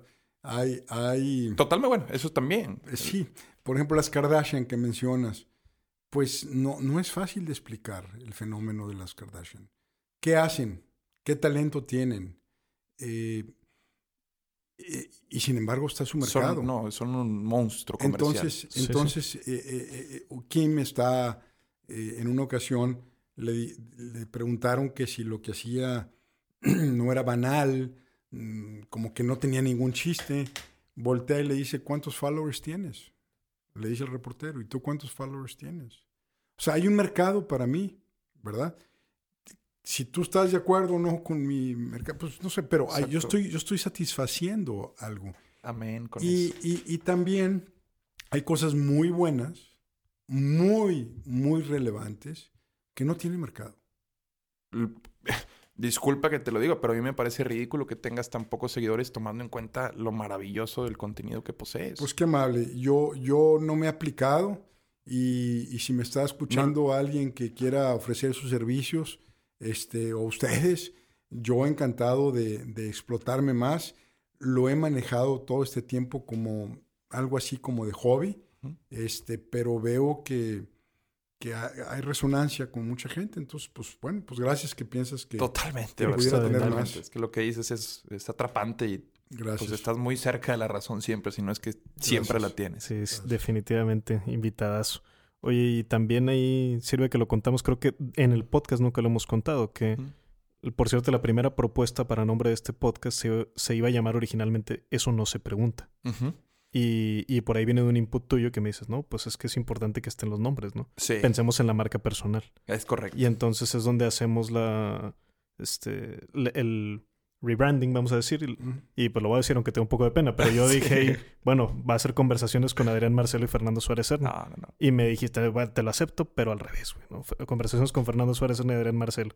Y yo te dije, bueno, pues yo sí te la Sí, agarro. porque para mí, para mí lo- la magia Este- del podcast, aparte del invitado, que es indispensable, es esto que tienes tú por ahí. Es una estructura Sí. que para mí me aterriza mucho y a mí me gusta después de que a, a raíz de la estructura nacen respuestas, hacer una pregunta de la respuesta que tiene Horacio. Entonces Claro, creo ¿no? que es una en dualidad. equipo. Es correcto, es correcto y eso sí, me, me sí hacen apasiona. un buen equipo. Sí, hacen Sí. un buen equipo. Sí, sí, sí. Ah, Yo tenía una pregunta muy, muy específica, y ahora que entramos en este paréntesis, sobre el relevo, el relevo generacional en los puestos ejecutivos en, en las grandes organizaciones, en los puestos importantes. Eh, vivimos una época en, en donde hay una brecha, no sé si esta muestra grande o diminuta llamada redes sociales sea, sea congruente con lo que se vive ya en, en la vida real, valga la redundancia, pero entre, entre precisamente los boomers y los millennials, o mejor dicho, los generación X, que casi casi se puede decir aborrecen a los millennials. Tú como, como boomer tal vez te identificas más con los millennials y el generación X se identifica más con el centennial. Así es más o Bueno, menos pero lo que... también hay esta sensación de tribu, yo creo. Sí, Volvamos sí, sí. a esto donde, ah, no, tú eres de tal, entonces piensas Claro, así. claro. Y, ay, cabrón. Bueno, a mí me... Pero yo lo estoy viviendo, sobre todo en la empresa, claro. En, el, en, el- en la industria en la que me desenvuelvo, que sí hay un choque. Realmente hay un choque de ideas y, y sobre todo en puestos estado empezando a ver que, que hay una, una opción ya más joven en puestos en donde se toman grandes decisiones. ¿Esto crees que responde a una tendencia o tendría que ser más analizado el cambio de puesto o tienes ya que tener a gente joven en puestos claves en las industrias? ¿Tú cómo lo, cómo lo verías? Pues yo creo que el, el- el mundo eh, ha hecho que se acelere un poco el que lleguen gente más joven a puestos claves, porque estamos entrando a un lenguaje que las generaciones anteriores no entienden. Por ejemplo, ya, ya les dije, acabo de cumplir 60 años, este, estoy luchando, me estoy defendiendo, hago yoga, voy a chipinque, voy al gimnasio, soy vegetariano, le echo ganas, yo quiero tumbarme 10 años, o sea, eh, dijo, eh, eh, la- lo que les decía, la, la lucha hay que hacerla, siempre, ¿verdad? Con esperanza o sin esperanza, te tienes que levantar a darle. yo creo que el lenguaje digital, por ejemplo, yo me gradué sin computadora. Yo, yo no usé una computadora cuando estudié mi carrera. Me gradué de 20 años en el TEC.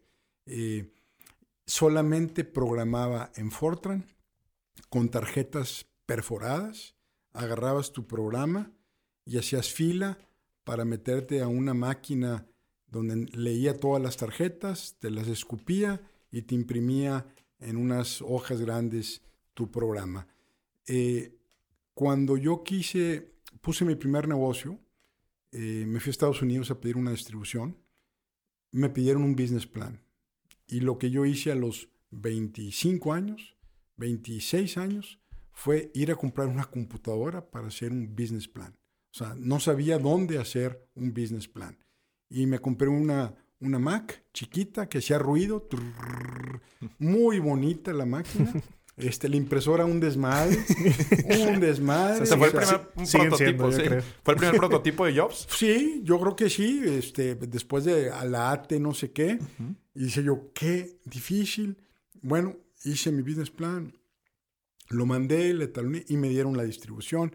Pero mi punto es, eh, eh, mi primer celular era una cosa como este termo, gigante, ¿verdad? Eh, pesada y luego llegaba la gente y lo ponía arriba de la mesa como un estatus, ¿verdad? Ahorita es un insulto que alguien tenga el teléfono ahí y lo esté tomando, pero es increíble, digamos, el mundo que me tocó vivir y, mis hijos que tienen celular desde los 10 años por, por, porque así se dio para que pudiéramos localizarlos, etc. Entonces, ese lenguaje que se está hablando para ciertas generaciones no, no lo podemos, no lo sabemos manejar. Entonces, tiene que entrar el joven.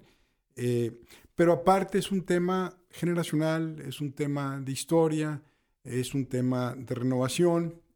El punto es que el joven no se convierta como el viejo. Eh, yo creo que el irreverente y el rebelde se hace conservador tan pronto tiene poder. Eh, es decir, es, es, lo cuida, lo cela. sí, sí. Entonces, Tú te fijas en los altos mandos, son los últimos que quieren cambiar. Son los últimos que les conviene cambiar. Los pingüinos de las empresas. Los pingüinos de las empresas, ¿verdad? Que no vuelan. Este, Con el traje van caminando ahí. van caminando. Entonces llega el joven y dice, oye, pues eso es a toda madre. Pues no hagan olas, ¿no? E, ese es donde está el verdadero reto. Pero también, este, pues hay jóvenes que les falta un poquito de, de heridas y de repente pues cometen errores. Y hay gente grande que nomás nunca aprendió, ¿verdad? Sí. Sí, qué, qué difícil ahí. Que no se atrevió a equivocarse. Yo también, el otro día tenía esa conversación con mi hermana. Le decía, es que si ha de estar bien cabrón. Imagínate que tienes un presupuesto de tantos millones de mercado se lo das al que es picudo y tiene, está en sus sesentas y dice, güey, se la sabe de todas, todas. O se lo das al de 20, güey, que pues sí le entiende un chingo de redes sociales, pero por otra parte pues no tiene la experiencia o nunca ha dirigido una campaña así gigante. Y no, no llegamos a nada, nomás rebotamos ideas, pero lo que decíamos es que no está fácil la decisión de... O ves diametralmente puestos en cuestión política, ves eh, una Canadá dirigida por un primer ministro con un perfil casi casi hasta millennial. Bueno, pero... Y después aquí en México ves a un, a un, un reflejo también pero ahí, híjole, opinándose un poco de lo que no sé, pero pues Trudeau también viene de que su padre fue, no sé si primer ministro incluso. Sí. Este, y yo creo que no está tan ligado con, mínimo la edad con el mercado al que vas. Y el ejemplo es Bernie Sanders, ¿no? Que era de el, hecho. El, el, mayor de los candidatos. Bueno, que muchos jóvenes optan por Bernie Sanders. Exacto, y era el candidato de los jóvenes. Este... Le van al abuelito. Sí. Y más también por la, la filosofía medio socialista que, que, que Bernie Sanders se profesa, pues creo que los jóvenes de ahora también en este híbrido entre socialismo y capitalismo, que es donde parecen sentirse cómodos y los países primermundistas son los que pues traen esta agenda, digamos, como un híbrido. Claro. Sí, pero vaya, creo que rompe incluso los años, creo que va por ese lado de la ideología. Por cierto, el otro día estaba en, en un taller literario, bueno, ya pasó tiempo, y ahí me aventé una cita que dije, sí, como dice Horacio Marchandilo, no sé si te cité bien. Me fui en el carro pensando, híjole, no sé si lo dije. No importa, bueno, pues ahí quedó, ¿verdad? Pero creo que iba eh, así, como lo dije. Dije, es mejor ser único que ser mejor. Claro. Sí va por ahí, ¿verdad? Sí va por ahí. Sí es una, una frase mía. Gracias. Y es mejor ser único que ser mejor. Y la unicidad viene al conectarte con tu esencia, al, al atreverte a hacer y al atreverte a confundirte en el proceso y a perderte para poderte encontrar. eh, dem- demanda, insisto, no es para los débiles de corazón. La vida auténtica es para, para, para los que se mantienen y se sostienen, ¿verdad? Con eso, creo que eso me llevo yo hoy de- también de este... Digo, muchas Claro. cosas de las que he dicho, pero eso me, me queda mucho, muy marcado hoy, Horacio. Muchas gracias, por eso. Hombre, gracias. Sí, por esas hombre, y- reflexiones. Y totalmente, y finalmente pues es lo que tenemos, ¿no? Exacto. No, no hay, realmente no hay plan B más que fingir, ¿verdad? Que pues no, no es un buen plan. Exacto, es, es- es atreverse y aceptarse eh, y, y- y- e incorporar el dark side. Eh, insisto, retomando el, el tema del split, de que tenemos solamente un Dios bueno como referencia, eso genera, genera una confusión. Sí. Entonces, aceptar nuestra humanidad, aceptar nuestra falibilidad, aceptar nuestro, nuestro hueco y, y- y- y- y- y- y- y jugar. Es un juego, es una danza esto, ¿no? Pero bueno, este, me permitirían antes, ustedes dicen cuándo, Claro. nomás volver a, Por a- a mencionar mi, mi Por podcast. favor. Claro que sí, de una vez, por de una vez. No, y ahorita de una vez y al final otra vez. Bueno, Este, nomás, este, sí. es que me quedé pensando en lo que dijiste, Adrián. Sí, sí. De- de- ya me lo habían dicho antes. De, de Digo, que- porque te lee, mi abuelita te lee en, en las columnas, mi mamá te lee, la familia te lee, sé de gente que, que es fan de tus columnas, o sea, yo sé, el, el- yo sé lo que conlleva mencionar a Horacio Marchand, pues, pero uno voltearía a redes sociales y pensaría que hay más gentes que van Sí. a valorar eso y no termina siendo así, porque por lo que dices, realmente tendrías que tener una cantidad muy, muy grande de seguidores. Bueno, muchas gracias. Mira, y, y tengo el, el- el agrado de que me han escrito a lo largo de, de- de estos años, pues no menos de unos 100 maestros de universidades que, que dicen que ponen a leer este, eh, y, y a criticar, ¿verdad? Porque no, no, vaya, yo, yo invito y yo provoco, no, no digo así es, ¿verdad? Claro. y, y digo yo creo. Eh, no, nada más es me llamó la atención. Entonces, bueno, pues eh, Horacio Marchán en Twitter, este, y, y mis podcasts que le voy a meter más enjundia, ¿verdad?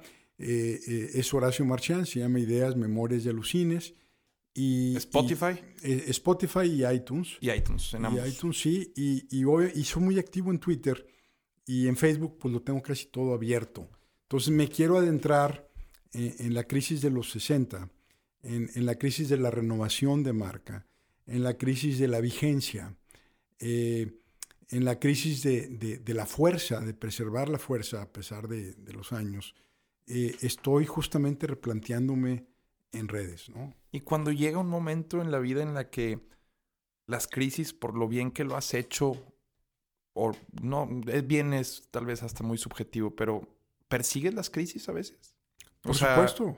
¿Tú buscas ese estado eh, Pues como mira, para llegar a estas, estas, eh, esta lucidez, digamos? Pues mira, eh, eh, eh, digamos que un psicólogo mío dice que sí, que yo me, me complejizo. ¿Un ¿verdad? psicoanalista o un psicólogo? Es un psicólogo. Este, y, y he tenido muchos psicólogos y psiquiatras. Yo creo que he pasado como por 30 o 40. Este, y algunos yo les acabo dando terapia. Este, No lo dudo. y, y- no lo dudo. y- otros dicen que es un mecanismo de defensa mío que, que los abandono, ¿verdad? Di- di- Dicen que es un mecanismo. No importa, no importa la razón. Todos han sido maestros. Mis alumnos han sido maestros, que yo empecé dando clases a los 20 años. Tengo 40 años dando clases. Este, eh, la- las crisis te tienes que zambullir en ellas como si fuera una alberca. Abrazarlas. Eh, sí, no puedes estarlas eh, deteniendo porque se van acumulando como una presa eh, que, se revienta de repente. Eh, entonces, eh, las crisis son invitaciones a, que tengas una, cicatriz más, que pues yo pienso que hay que morir lleno de cicatrices. Y es una invitación a que tengas una historia de guerra y es una invitación a que te acerques cada vez más a incorporar lo bueno y lo malo que eres y a conocerte.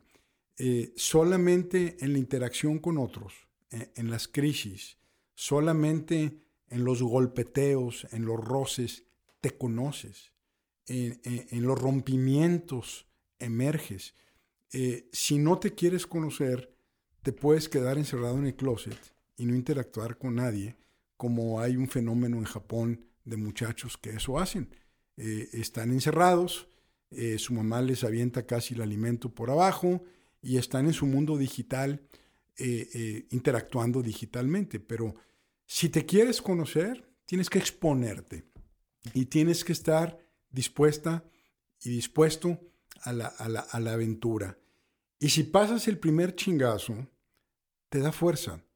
Y si pasas el segundo, y si pasas el tercero, y al ratito dices, oye, eh, tampoco eh, masoquista, tampoco eh, autosabotaje, porque pues eso va en contra de, de, la superación personal, pero, pero una persona sin crisis, una persona sin cicatrices, una persona que se dice decente, que se dice trabajadora, que se dice honrada, que no dice una mala palabra, que no se ha portado mal, que no ha tenido pensamientos morbosos con la vecina, la prima, la muchacha, o que no ha querido de repente romperle los hocico a alguien, ¿verdad?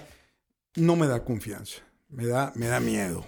Claro, de hecho yo también, porque esas personas frías, calculadoras, que todo lo, que no se dejan llevar a veces por, por el ello, por esa instancia psíquica, y de hecho es creo que eh, Freud mismo quien hablaba de si tú dejas pasar o vas acumulando ahí todas estas cuestiones, lo dicen en sus palabras, tipo incluso a veces es hasta complicado leer, pero salen después, o sea, después en forma de otras conductas, eh, de otras sintomatologías o, somatizaciones, salen, emergen eso. O sea, si tú vas apabullando todas esas cuestiones que te hacen ruido en tu mente o que te están generando algo, un conflicto, si no lidias con ellas, si no las enfrentas, después salen en otras. Bueno, e, e, ese es un principio de psicología profunda, Adrián.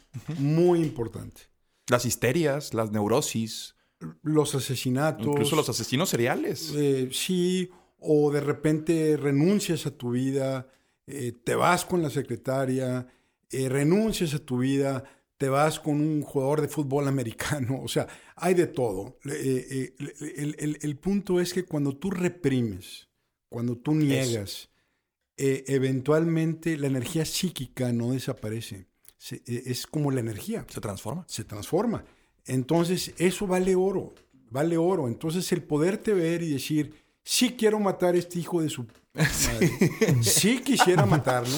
Y no lo mato, pues porque no. Después llega Pepe Grillo. ¿verdad? Yo, ah, Exacto. O este. Eh, oye, pues sí es mi prima, pero la verdad, ¿verdad? O, en la junta eh, quiero decirle a, mi jefe que, es un idiota, ¿verdad? Porque este es un idiota, yo no sé ni cómo está ahí, eh, a lo mejor tiene alguna conexión con alguien. Entonces, el que tú reconozcas ese lado oscuro, ese lado morboso, ese lado eh, malo, y, y digas, ok, pero no lo voy a matar. Si quiero, pero no lo voy a matar, ¿verdad? Pero lo reconozcas, que lo aceptes. Por eso, eh, una anécdota, si me permiten. Adelante. Eh, mi, hijo, mi hijo, el chiquito, que ahorita tiene 23 años y está más alto que yo, y, este, eh, y hace pesas y está trabajando en San Diego y demás. El único de mis tres hijos que en la noche me iba a despertar que tenía miedo. ¿ok? El mayor, Lacho, que está en Ciudad de México, tiene 26, Mara que tiene 25, que trabaja en, en, Manregio, y Max que trabaja en San Diego, que lo voy a ver el, jueves. Este, me decía, no puedo dormir, papá. ¿Por qué no puedo dormir? Porque el diablo está en mi cuarto. El diablo está en mi cuarto. Ah, cabrón, o sea, el diablo está en tu cuarto. Yo no entraba a ese cuarto, yo estaba fuera. la voz. Entonces, ¿A qué edad, a qué edad era esto? Tenía cinco años. Ok. Eh, entonces, pues vamos a ver, mijito, no, pues el diablo no existe. Pero fíjate, lo, malo de, de, de, cómo fue incongruente con lo que ahorita creo, cómo, cómo lo negaba, cómo le decía, no estés fregando, déjame dormir. No existe el diablo, mijito, no existe. A ver, vamos a prender la luz. Y bueno, me despertó 15 veces. Hasta que llegué con flashlight a buscar debajo de la cama, arriba del closet, entre la ropa. No está el diablo, mijito. No está el diablo. Duérmete. Y ya no te puedes dormir aquí con tu mamá y conmigo. O sea, total, ¿cómo le hago y cómo le hago? Entonces, un día le digo, mijito, el diablo nunca lo vamos a encontrar. Si quieres lo vuelvo a buscar. Pero el diablo lo tienes adentro de ti. Y el huerco pues se asusta, pela los ojos. El- el- este papá loco que Pero le esa dice fue la clave. que ahí fue Ahí la- fue la clave. De sensibilización Ah, sistemática. ahí, ahí está. Sí, tú lo tienes adentro. Y pela los ojos el huerco. Y le digo, mijito, y también tienes a Dios. Ahí están los dos. Los dos los tienes adentro. ¿A cuál le hice caso yo, mijito? Yo le hice caso a Dios. Por eso tenemos una casa, por eso tenemos comida, por eso vas al colegio, por eso tenemos un carro, este, como diciendo, por creer en Dios, el que tengo adentro, eh, me ha ido bien. O sea, Sí, me sí, lo sí, llevé al mundo más. Entonces, él como que no volvió a irme a despertar. Entonces, lo menciono porque tenemos que aceptarnos como somos. Somos unas bestias, somos voraces. Eh, les digo en el salón de clases a mis alumnos, está mm, muchachas y muchachos, bueno, son maestrías, 40, y- 40, 45 años, más mujeres que hombres ya en las maestrías.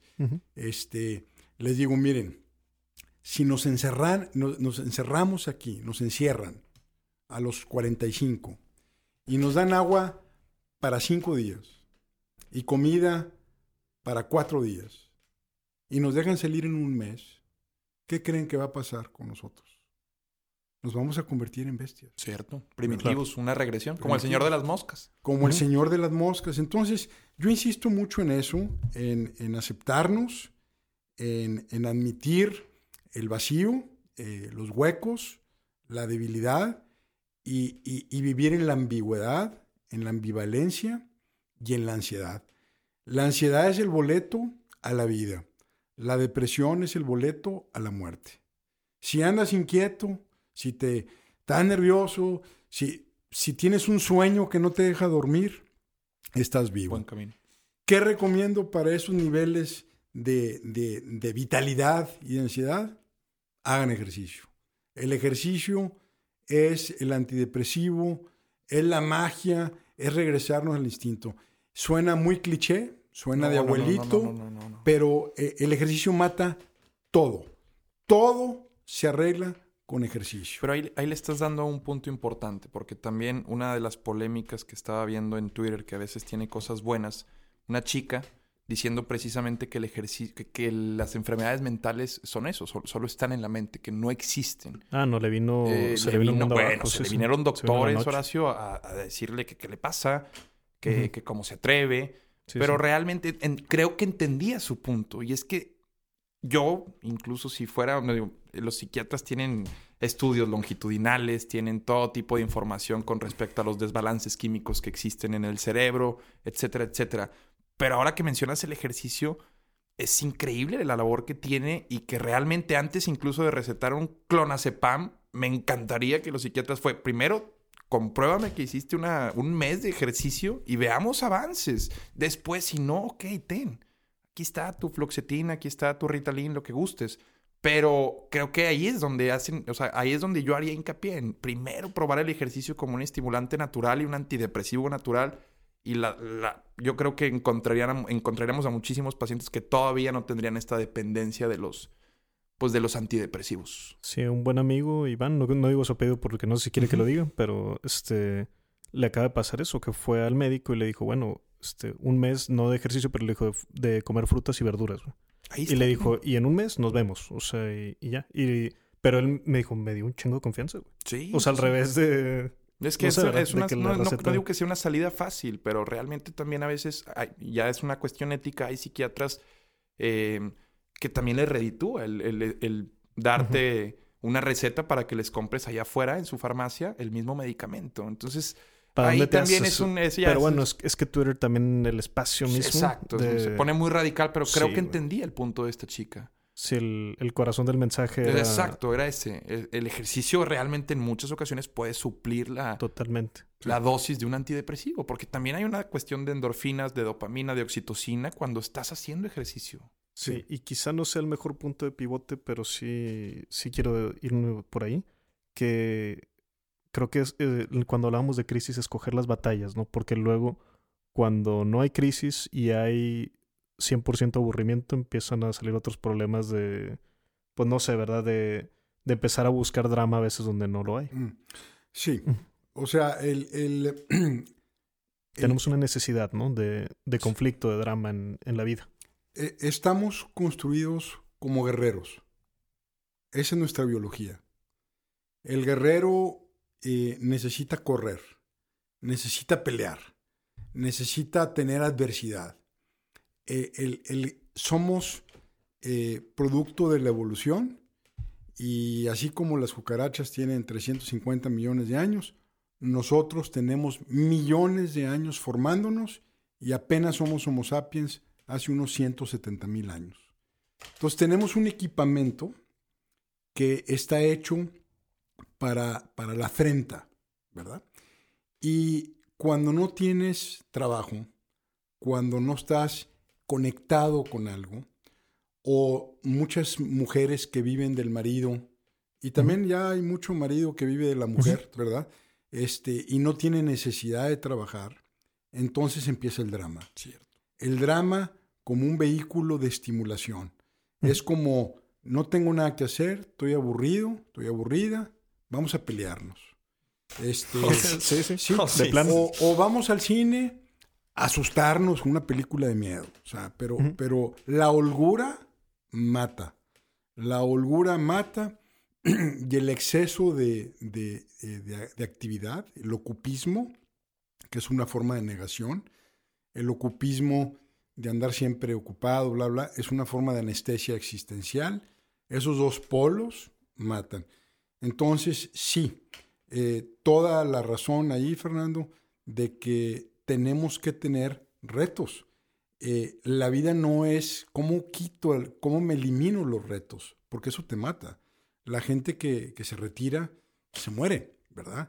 Eh, cuando de repente queremos retirarnos y nos enfrentamos a la nada, empezamos a un proceso inevitable de autodestrucción. Oye, ¿las personas tienen una propensión a la autodestrucción? Totalmente. Totalmente.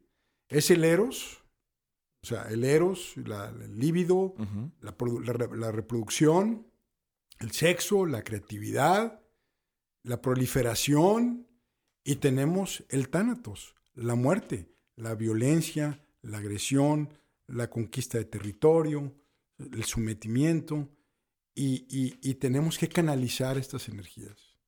Entonces, sí, eh, el drama es una forma de manipulación, el drama es una actividad y también hay víctimas profesionales, víctimas que no quieren una solución, porque ese es su modus operandi, su modus vivendi quizás también. Es muy importante porque ahora que lo mencionas con las guerras me llama la atención. en- no sé si ya vieron 1917, No, una, una buena película eh, que pues creo que es de las primeras películas que en verdad te muestra así cómo fue esta guerra de las trincheras, la Primera Guerra Mundial. Pero el, la trama, sin spoilear, es que ellos tienen que hacer una de estas odiseas, una travesía para entregar un mensaje eh, que va a evitar que cierto batallón caiga en una trampa alemana. Entonces hay una, hay una escena en la película en la que un general que le ayuda a este chico que tiene que ir con el mensaje le da un consejo. Le dice, por favor encárgate de que haya testigos cuando le des el mensaje al general encargado de ese bando, que haya testigos eh, cuando le entregues ese mensaje de no ataquen. Y le dice, ¿por qué? Dice, porque hay gente que solo quiere, que solo quiere ver, o sea, que solo quiere pelear. Exacto. O sea, y Claro. te queda, te queda algo así como que sí es cierto. O sea, ¿cuántos, cuántos conflictos no se han podido evitar en la humanidad si la persona que tomaba la decisión hubiera pues tenido esta otra forma de ser en la que, pues no el conflicto. Y eso, no sé qué opines tú, Horacio, sino eh, esta necesidad de reconocimiento que tienen las personas también, no sé si esté derivada o, esté relacionada pues eh, a, esta, a este afán del conflicto. ¿Por qué? Porque un conflicto también es una oportunidad de victoria. Sí. O sea, un conflicto... Eh, protagonismo. en un escenario de un conflicto que yo busque, puedo salir avante o victorioso. Bueno, eso es lo que hacen los políticos eh, que buscan el drama, buscan un enemigo, buscan una pelea. ¿Y, y qué sería de Batman sin el guasón, verdad? ¿Y qué sería Superman sin Lex Luthor, verdad? Entonces, sí hay gente que está eh, eh, obsesionada con la guerra. Hablando de mitos, los, los griegos politeístas tenían un dios para, para las energías. Estaba la energía de la guerra. E, era Ares, el dios de la guerra. Y los romanos, cuando conquistan Grecia, le cambian el nombre a Ares y le ponen Marte, que es el dios de la guerra también. Mm. Por cierto, la historia de Roma es sumamente violenta, sumamente eh, de, lo, peor. O sea. La cuna de los males. Uy, sí, sí. Calígula. Es, terrible la, historia romana comparada con la, con, la, con la griega. Pero al conquistar Grecia, los romanos adoptan la cultura griega. Fascinante. Como, como el que conquista eh, se deja conquistar culturalmente. Ares, una característica de Ares es que no puede estar en paz no quiere la paz. Entonces los, griegos, cuando alguien estaba encabronado, le decían, Ares está en él. Cuando alguien estaba enamorado, decían, Afrodita, está. en él o en ella, ¿verdad? Entonces, eran como manifestaciones de los dioses que de repente eh, eh, tomaban eh, posesión de ti. Entonces, eh, eh, Ares, el mito de, la guerra, pues todos los años de la historia de la humanidad hemos estado en guerra. Todos los años. Steven Pinker hace un argumento en su último libro, psicólogo de Harvard, que la violencia en el mundo ha disminuido eh, y presenta estadísticas y una bola de cosas.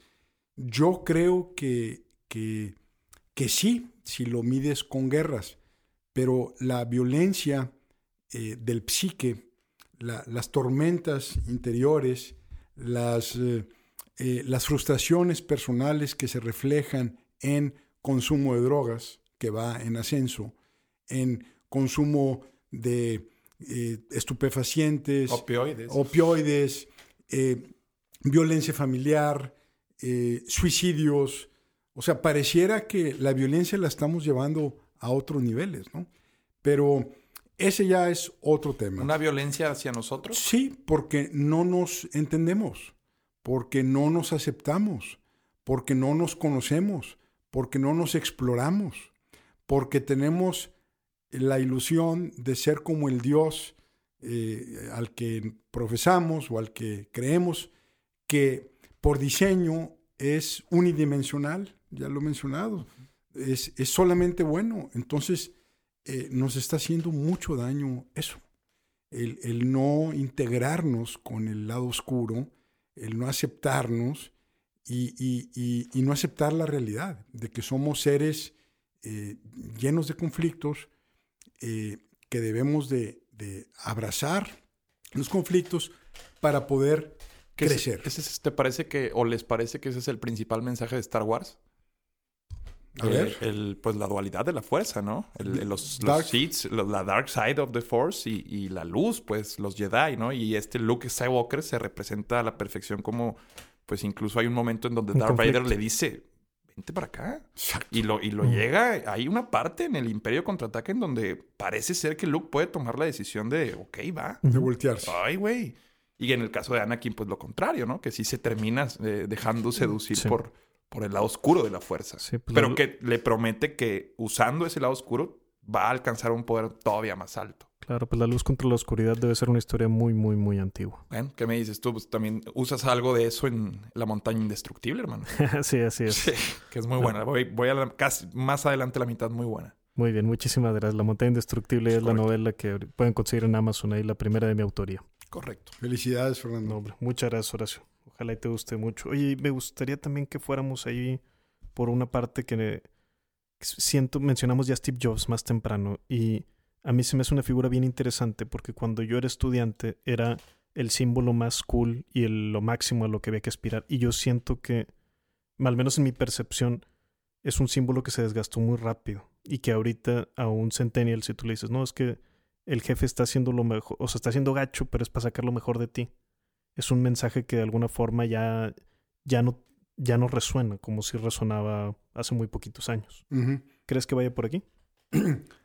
A ver, la, la, pregunta es si es efectivo el ser mala onda. No, no, si, si van cambiando los símbolos de, a los que aspiramos y sobre todo a la hora de, me gustaría conectarlo a la hora de emprender, vaya, a la hora de, de emprender o de trabajar, vamos a decir, del área profesional.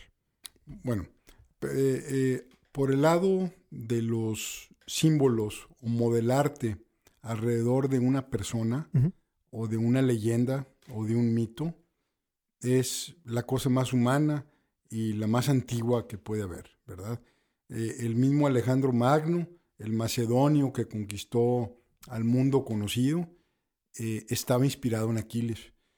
Eh, Aquiles era el guerrero indestructible, excepto por su talón. Tetis. el agua fría. Exacto. Tetis, su, su mamá, que era diosa, para protegerlo, lo agarra del talón y lo sumerge en el río y lo hace indestructible, pero el talón no. Y, entonces, pues ese es, por eso dices el talón de Aquiles, ¿no? Para que veas cómo los marcos y, las, y, los mitos hasta nuestros días. Entonces, eh, un filósofo era el maestro de, de, Alejandro Magno. de Alejandro Magno. Aristóteles, nada más y nada menos que Aristóteles y, se invade como Don Quijote de, ideas de, caballero, ¿verdad? Don Quijote se, se fumiga y, se desdobla eh, y se pelea con gigantes y fantástico el Don Quijote, ¿no? Entonces, Alejandro Magno, en camino a la India, que fue donde finalmente fue derrotado y su imperio duró muy poco, se detiene en un lugar donde se dice que estaba enterrado Aquiles. Entonces, necesitamos héroes, necesitamos modelos, necesitamos introyectar a alguien, a algo, a una idea para podernos modelar, sobre todo cuando estamos chavos. No tenemos la más remota idea de quiénes somos y, cuando estás grande, lo único es que lo aceptas, este, pero tampoco eh, uno acaba de conocerse. Entonces, yo creo que Steven Jobs fue un líder inspirador para varias generaciones. Yo creo que eh, también era debilitante, también era eh, un poco castrante tener, eh, aspirar a ser un Steven Jobs. O sea, no, manches. Es, como aspirar a ser Jesucristo, me explico. O sea, ¿cómo puedes aspirar a ser Steven Jobs? entonces, eh, eh, ahí está la maldición, bendición de modelarte a través de, algo tan grande como Steven Jobs o como, como Jesucristo, que Jesucristo pues tenía su dark side también. El, Jesucristo histórico pues tenía su, su, lado oscuro también. Yo creo que el, el que haya jefes que son duros con sus subordinados en aras de sacarle lo mejor, Creo que también es un tema eh, de mucha antigüedad porque son en los procesos de iniciación donde los maestros eh, humillan a, los alumnos para llevarlos a esos ritos de, pasaje para que pudieran evolucionar. Eh, yo creo que tiene que haber algo de eso, ¿sí? Pero no puede ser una política de vida. Pero si el talento lo exige, digo, ahí sí me hace un poco ruido, no sé si vieron Whiplash, pero dice el mismo mm. Charlie Parker, no hubiera existido, creo que es un gran baterista, no sé si recuerdo, se llama Charlie Parker, pero le daba su maestro un tarolazo cada vez que fallaba en, en una, pues no sé si es acorde, no sé, pero em, dice, no hubiera existido sin esos charolazos, Charlie Parker. O sea, no, no, lo, no lo llevas al límite el talento, si existe y si hay una verdadera conciencia de que hay mucho talento explotable en la otra persona. no, claro. no sé si el fin justifica los medios No, para pues, ti. pues es, es, es una gran, son grandes eh, planteamientos. Eh, los gurús hacen eso, te, te denostan, te, te, te golpean, te hacen ver que eres nada y ven hasta dónde aguantas también, Sí. ¿verdad? Este, eh, en el camino, ¿cómo se llama ese eh, baterista? Charlie Parker, creo que es el que le Bueno, menciona a Charlie, él. Charlie Parker. No, no sé si en el camino eh, tronó a 10 muchachos. Sí, para No llegar a un Charlie Parker. No sé si en el Pues, camino, buen pregun- buena ¿verdad? Este, o no sé si el mismo Charlie Parker, también gran baterista, eh, en sus adentros eh, sufría algún tipo de trauma. No Claro. lo sé, pero apelo nuevamente al principio de la naturaleza. Yo creo, como lo dije hace rato, estamos configurados para la pelea, estamos hechos para la, para la contrariedad. Y en esa película que la voy a, la voy a ver, Es maravillosa. este, J.K. Simmons, una de sus mejores actuaciones. bueno, pues ahí hay un ejemplo bello de cómo a veces eh, eh, en, en el fuego eh, nos sale la, la mejor parte. Lo que sí estoy seguro es que el fuego no nos va a salir sin el reto. El fuego no nos va a salir sin el maltrato. El fuego no nos va a salir sin un chingadazo que la vida nos dé. El fuego no nos va a salir sin confusión y sin dolor. De eso sí estoy seguro. Horacio, ¿crees que en parte es el valor de tocar fondo? Sí, creo que el valor de tocar fondo, que es una experiencia muy personal, muy subjetiva, nunca sabe uno realmente cuándo toca fondo. Eh, a nuestros ojos, un tercero, dices tú, no manches, ya tocó fondo tres veces y no aprende.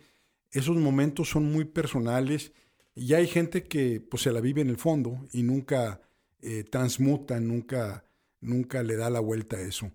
Pero eh, nuevamente repito, eh, el tocar fondo es una oportunidad. Eh, el, el- no ir al fondo es una imposibilidad. Es decir, necesitas de ese reto, de, ese- de, esas, de esas contrariedades para que saques lo mejor de ti. Y lo tienes que ver así, ¿verdad? Qué Sí. bueno. Perfecto. Horacio. Ah, perdón. Dale, dale. No, no, échale, échale. Eh, quería preguntar, fue ahí hace un rato, nada más no he encontrado bien los espacios donde preguntar porque mucho contenido bien empacado. Eh, mencionaste casi al principio que tuviste una depresión dos años. Yo te quería preguntar cuándo en específico tú consideraste ya salí de esto o si fue algo gradual o tuviste pues algún evento que dices, ah, esto marca el nuevo principio o como sea. La entrada fue muy fácil para, para ubicarla. Fue cuando empecé a trabajar con mi papá.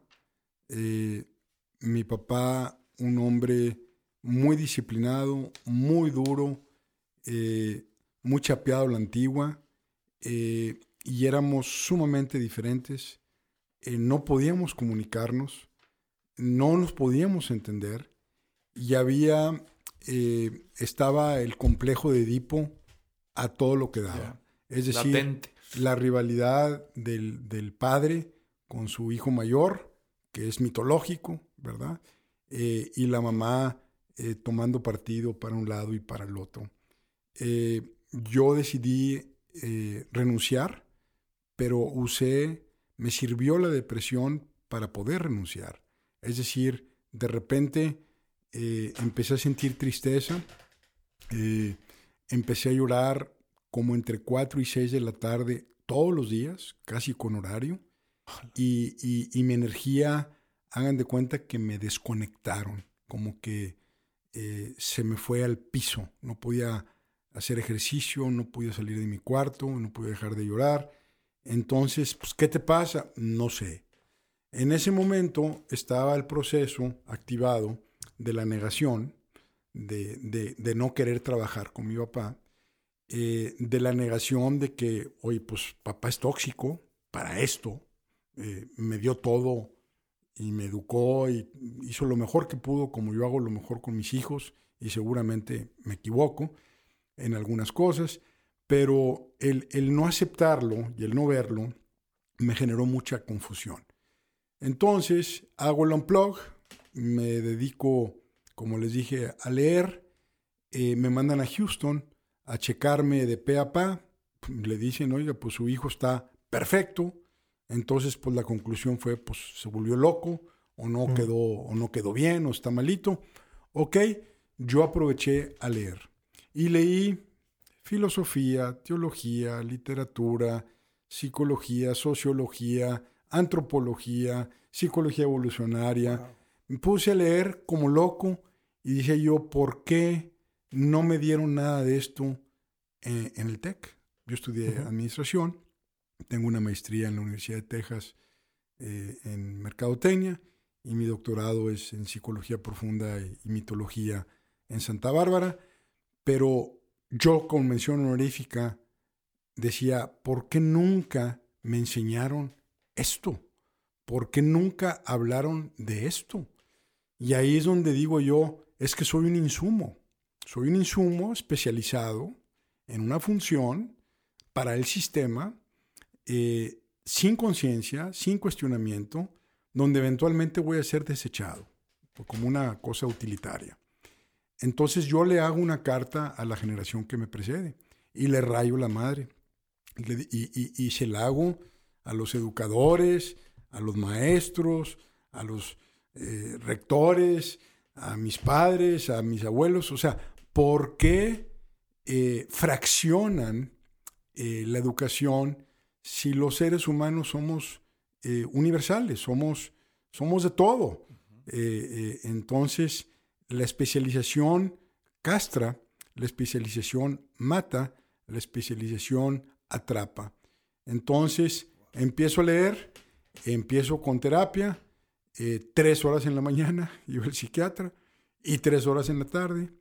O sea, una locura, cuatro meses de esa intensidad. es costoso, Horacio, también. Costoso, le agradezco a mis padres, eh, a mi madre. Eh, yo no supe, ellos pagaron, pero yo tenía una voracidad por conocer estas otras dimensiones de la vida. Y poco a poco, a tu pregunta, fui sintiéndome menos mal. Y luego empecé otra vez a retomar el trote, el ejercicio. Primero caminaba, no podía más que caminar, luego empecé con trote, luego empecé a correr, luego un amigo se fue de vacaciones a Brasil, me dijo vente, me fui tres meses, me aburrí, Fernando, Después de tres meses de no hacer nada, empecé mi proceso de autodestrucción y dije, me regreso a Monterrey. Mm, yo creo que fue mejorando gradualmente. Aclaro que no tomé nada porque no se usaba, no se estilaba. El ejercicio eh, está subestimado y el ejercicio me regresó vitalidad. Y, yo creo que eh, me tardé unos tres años en sentir que por fin ya la había librado. Aclaro que después de esa mega depresión, que estuve completamente inhabilitado, yo creo que he tenido otras dos o tres, pero nunca he dejado de ser funcional como esa ocasión. Y ahora, pues obviamente, más instruido, más capacitado, y le he podido dar la vuelta, y el común denominador siempre ha estado eh, la, la, brutalidad en, ser honesto con uno mismo, por un lado, y la otra es eh, el ejercicio. Esas son las cosas que, son los dos pilares. ¿Cuántos, cuántos padres de hoy en día no pensarían que un joven de 21 años con ese episodio está solo siendo un chiflado, un huevón, un malcriado, alguien que no valora lo que los padres le han puesto. O sea, qué difícil hoy en día en el papel de tus padres con este mundo actual poder interpretar que es la terapia. Bueno, ah, y ahí lo, peor, Adrián, era que yo así me sentía. Claro. Yo me sentía como un malagradecido. Sí, o sea, porque tengo carrera del TEC, porque voy a estar yo aquí en mi casa si tendría que estar ganando los millones, ¿no? En Houston le dijeron a mi papá, casi con un tono irónico, pinche doctor, yo me acuerdo de su cara, sonriéndose. No sé qué tenga su hijo, así sonriéndose, ¿verdad? Pero de salud no tiene ningún problema. Sí, que el subtexto era ofensivo. era, era, ofensivo. Claro, totalmente. Era huevón, chiflado, mimado, no quiere trabajar. No, güey, e, era más complicado que eso. Y que alguna vez en, es lo que platicábamos, no recuerdo con quién fue ese podcast, pero em, decía un maestro también del posgrado, el licenciado Robles Gil, bueno, doctor, mejor dicho, em, que la importancia de estudiar filosofía antes de cualquier carrera incluso. Claro. Que él, Agustín Basabe, creo que era el que le había recomendado eso, de antes de estudiar cualquier carrera, estudias filosofía. Maravilloso. Para que ese conocimiento sepas dónde ordenarlo, sepas dónde ponerlo y sepas diseccionar todo lo que le estás pues, introduciendo de información a tu cerebro. Maravilloso. Totalmente de acuerdo. Y por ahí eh, quisiera que le dieras a, a, mí, a nosotros también, pero también a la audiencia del podcast, eh, ya para que vayamos cerrando, pero un, a veces es difícil aproximarse a estos temas. Suenan así como que es muy difícil y pues los que saben saben, pero yo no sé. Entonces, ¿cuál es una buena primera aproximación, ya sea libro, programa de tele, podcast mismo, no sé, para mojarse los pies y empezar a saber un poco más de mitología y de psicología profunda? Bueno, y eh, además de claro, yo lo voy a recomendar muchísimo también tu, tu podcast, ¿verdad? Que hay que hay que poner, hay que escucharlo por ahí, nada más busquen Horacio Marchand en Spotify, en iTunes y ahí lo van a encontrar. Y recomiéndanos por qué episodio empezar o si empezamos por el primero. son más cortitos. Me, me, gusta que empiecen por el, el, de propósitos de 2020. Muy bien. Que todavía es, este, bien el caso. Es vigente. Eh, hablo de la estrategia, del sacrificio, de la renuncia, del enfoque. Eh, yo empezaría por el de 2020, propósitos de año nuevo. Muy bien. Y decía, pues mejor para dejar de hacer cosas. Eh, y de ahí, pues el que les llame la atención, ¿no? Eh, Excelente. Para, para, el tema de la, de la psicología, eh, yo veo un interés en los millennials, tengo tres, por, por la psicología. Entonces, yo creo que un libro básico es Introducción a la Psicología. Ahí te habla de los mecanismos de defensa, de... Los enfoques en psicología. Los enfoques, cuántos tipos de, eh, ángulos filosóficos y académicos hay. Eh, es una sorpresa eh, para mucha gente leer eso, ¿no? El tema de la psicología profunda, como lo dice su nombre, demanda un poco más de, estudio, de rigor, y, es, es, un esfuerzo que creo que vendría bien después de, manejar el, léxico de la psicología, ¿no?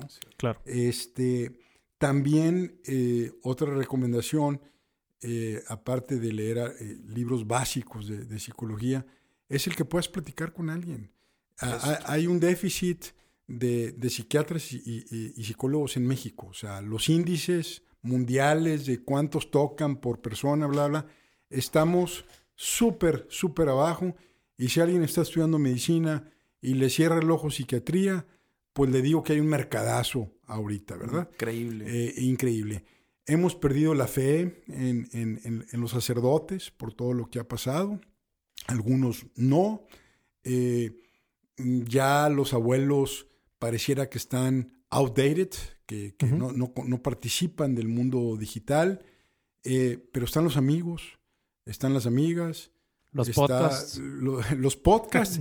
los podcasts es como tener un maestro de tiempo completo. Es que este podcast realmente lo escucha alguien de, eh, de 20 años y a mí me encantaría viajar al pasado y poder escuchar esto mismo fuera de mí. Esto, esto debe ser incluso casi casi de valor curricular, Horacio. Lo, que has, lo que has hoy dejado aquí sobre la mesa es invaluable y, también creo que falta cultura para la salud mental en, en, México. Mucha. Muchísima cultura de, de, salud mental y del, de los esfuerzos que a través de la terapia puedes lograr. Sí. Eh, es... es eh, también hay personas que tienen esta confusión de cuando vas a terapia, eh, hablas de una cura y no necesariamente tiene que ver con una cuestión de, enfermedad, salud mental o el poder estar como de forma catártica, estar rebotando ideas con alguien es maravilloso. Y preventivo. totalmente. Sí, y, también hay herramientas. Eh, ya hablamos del ejercicio.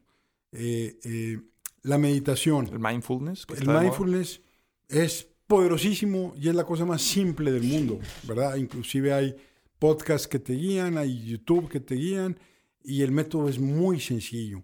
Está la yoga, por ejemplo. Sí. Entonces, ¿cómo te haces fuerte físicamente? ¿Cómo te haces fuerte físicamente para que entonces tengas fuerza mental, tengas fuerza espiritual? Eh, el cuerpo es una herramienta y, el ejercicio está subestimado. Eh, suena a consejo de abuelito, da hueva, no. este, no, estás alterando la química. La alimentación, hay un movimiento vegano mundial eh, tremendo, vegetariano, ¿verdad? Pero todavía más vegano. no sé si vieron ya la serie de la película en Netflix que se llama Game Changers está haciendo... ¿De la industria alimenticia? Eh, Game oh, Changers habla de veganos exitosos. Ok, ya, ya. Y hay argumentos en contra de ser vegano puro, porque falta un poquito de... ¿Verdad? Pero el punto es, eh, eh, también puedes hacer, puedes hacer cosas que te hagan fuerte físicamente. mens corpore, ¿verdad? Lo, lo que decían los romanos, o sea, mente sana en cuerpo sano. O como decían los romanos también, vence el que se vence la disciplina, vence el que se vence. Entonces, yo creo, eh, Fernando, que eh, lo primero es cómo hacer que la herramienta más poderosa que tienes sobre la tierra, que es tu cuerpo, cómo lo haces que esté fuerte siempre. Y eso ya tienes mucho por ganar, ¿no? Entonces, este, pues sí, empiecen con una aventura de introducción a la psicología y yo creo que la psicología debería ser, y la filosofía, deberían de ser parte del cuerpo curricular académico de cualquier carrera. Somos seres psicológicos. Estamos eh, eh, con la posibilidad de destruir este planeta N veces por un complejo, por un coraje, por un momento torpe. Un simio le puede picar al botón y el otro responde estamos amenazando el mundo porque no conocemos nuestro psique. Conocemos el, las partículas subatómicas, conocemos las estrellas, conocemos el mundo marítimo y nos negamos a conocernos a nosotros mismos. También si me lo permites, Horacio, yo digo, agregaría, a mí me sirvió mucho en la carrera para enamorarme de, de la psicología, la historia de la psicología. Fascinante. La historia de la psicología. Bueno, que tiene que ir en parte de la introducción a la psicología, pero como tal la historia y cómo interpretaban las conductas y la psique, los romanos, los griegos, después pasando por la etapa del oscurantismo, de cómo incluso la religión sesgó muchísimo este pensamiento, después pasando por la iluminación y, que va mucho de la mano de la filosofía hasta llegar a la psicología moderna con la génesis del psicoanálisis y todas estas escuelas también que derivan de la freudiana es maravilloso ver cómo ha evolucionado también la interpretación que se le da a esta rama, que si bien no es una ciencia exacta, es atrapante y fascinante. Extraordinario. Horacio, ¿te parece bien? Ah, perdón. Ahí va la pregunta. Eh, quería preguntarte, Horacio, si tú ves los psicodélicos como una herramienta para conocer ese psique o herramienta para bienestar mental, o si lo ves como una distracción, o qué onda. No, no lo veo como una herramienta. Eh, creo que destruye el cerebro. Eh, creo que es una manera artificial de, experimentar estados alterados de conciencia que se pueden generar en el ejercicio, en la meditación, en la yoga, en la lectura y haciendo aquello que amas, lo que se llama flow, que le, le llama Mihaly. El flow es encontrarte en tu vocación, en tu gusto, en tu pasión y que no sientes ni siquiera que pase el tiempo, que te entregas completamente a eso. Y de ahí viene la creatividad también. Y, la creatividad. E, e, ese es un estado alterado de conciencia. Eh, la marihuana, que eh, pues está eh, como de moda, los, los millennials dicen no hace daño, no pasa nada, es natural. Pues sí, digo, también hay pastillas naturales que te pueden matar porque le hacen daño al hígado o al riñón. Yo, yo creo que eh, la respuesta es no, no, no creo que ayude y creo que el alma está muy inmadura para tener ese nivel de experiencias sin entrenamiento, sin disciplina, sin, sin cordura. Eh, yo creo que puede ser una puerta al precipicio. Y respecto a la marihuana, eh, que aquí a lo mejor, si la audiencia ha estado a favor de lo que he dicho, a lo mejor aquí le van, a, le van no, no, se Está sustentado que la marihuana incluso puede degenerar todavía más una enfermedad crónica. No se, no se recomienda ni como tranquilizante, ni como ansiolítico, ni como nada de eso. Hay evidencia médica eh, que dice, digamos, ambas cosas. Lo que yo sí puedo platicarles es que en mi doctorado eh, me hice muy amigo de una profesora eh, que se llama Daisy, que me dijo, Horacio, eh, déjame decir, porque le dije yo, yo pues soy de otra generación, la, marihuana no la he probado y no la pienso probar. Este, a lo mejor un día la pruebo por decir la probé, pero no, no me da por ahí. Tengo otros intereses, otros vicios quizás que me parezcan más interesantes. Pero me, me dice ella, mira Horacio, te quiero platicar mi experiencia con la marihuana y te la voy a resumir de esta manera. Yo he sido adicta o habitual a la marihuana tres veces en mi vida. La primera fue durante tres años, la segunda fue durante un año y la última fue durante dos años, en periodos espaciados. Yo lo único que te puedo decir es que mientras yo me echaba mi churro diario, no me importaba nada. No me importaba mi trabajo, no me importaba mi hija, no me importaba mi entonces marido. Desapego. No, un desapego completo. La vida, peace and love, pero se rompe la vitalidad, la ansiedad, de todo lo que hemos venido hablando, ¿no? Eh, eh, eh, la ansiedad es el boleto a la vida. Entonces, si tú neutralizas esa energía, esa inquietud, si apagas el sueño ese que no te deja dormir y estás simplemente calmo, tranquilo, así va a ser tu vida. Yo tengo una adicción a la, a la marihuana. Tengo 10 años consumiendo. Eh, me solía también llamarle un consumidor de, un alto consumidor de, de, alto hábito, digamos, o de alto consumo, pero pues la realidad es que sí, también tengo que abrazar, abrazarla como una adicción, porque no la he podido dejar y pues me hace mucho, mucho clic lo que estás diciendo. Igual. Trato de combatir completamente este desapego pero sí es complicado. Incluso estoy con mi novia, con mi pareja, que ella tolera que, consuma. Y hay momentos en los que ella dice que tengo puesta la, capa de Harry Potter. Así le dice ella metafóricamente. Es una capa invisible. Y, que me voy. Te desvaneces. Y sí, y te diluyes. Estás, completamente en, lo cierto. Eh, es complicado porque tengo entendido que ni siquiera es una adicción física, es más psicológica. Es una dependencia que el cuerpo está demostrado no te exige que le, o sea, no te, no te está pidiendo como si la morfina, eh, el fentanil, por ejemplo, ahora que está también, hay una crisis, pero la marihuana, creo que el, peor momento de la marihuana es cuando te hace pensar que, que la necesitas.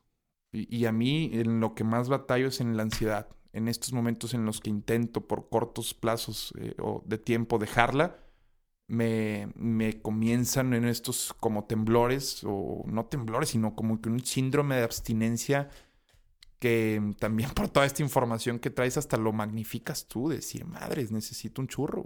Sí. Entonces te, acostumbras a hacer tus actividades y, y, hasta llega un momento de este autoengaño en el que es que no importa si estoy eh, bajo el efecto de la marihuana, puedo hacer mi programa de televisión, puedo hacer mi programa de radio, no me cambia, pero la realidad es que sí.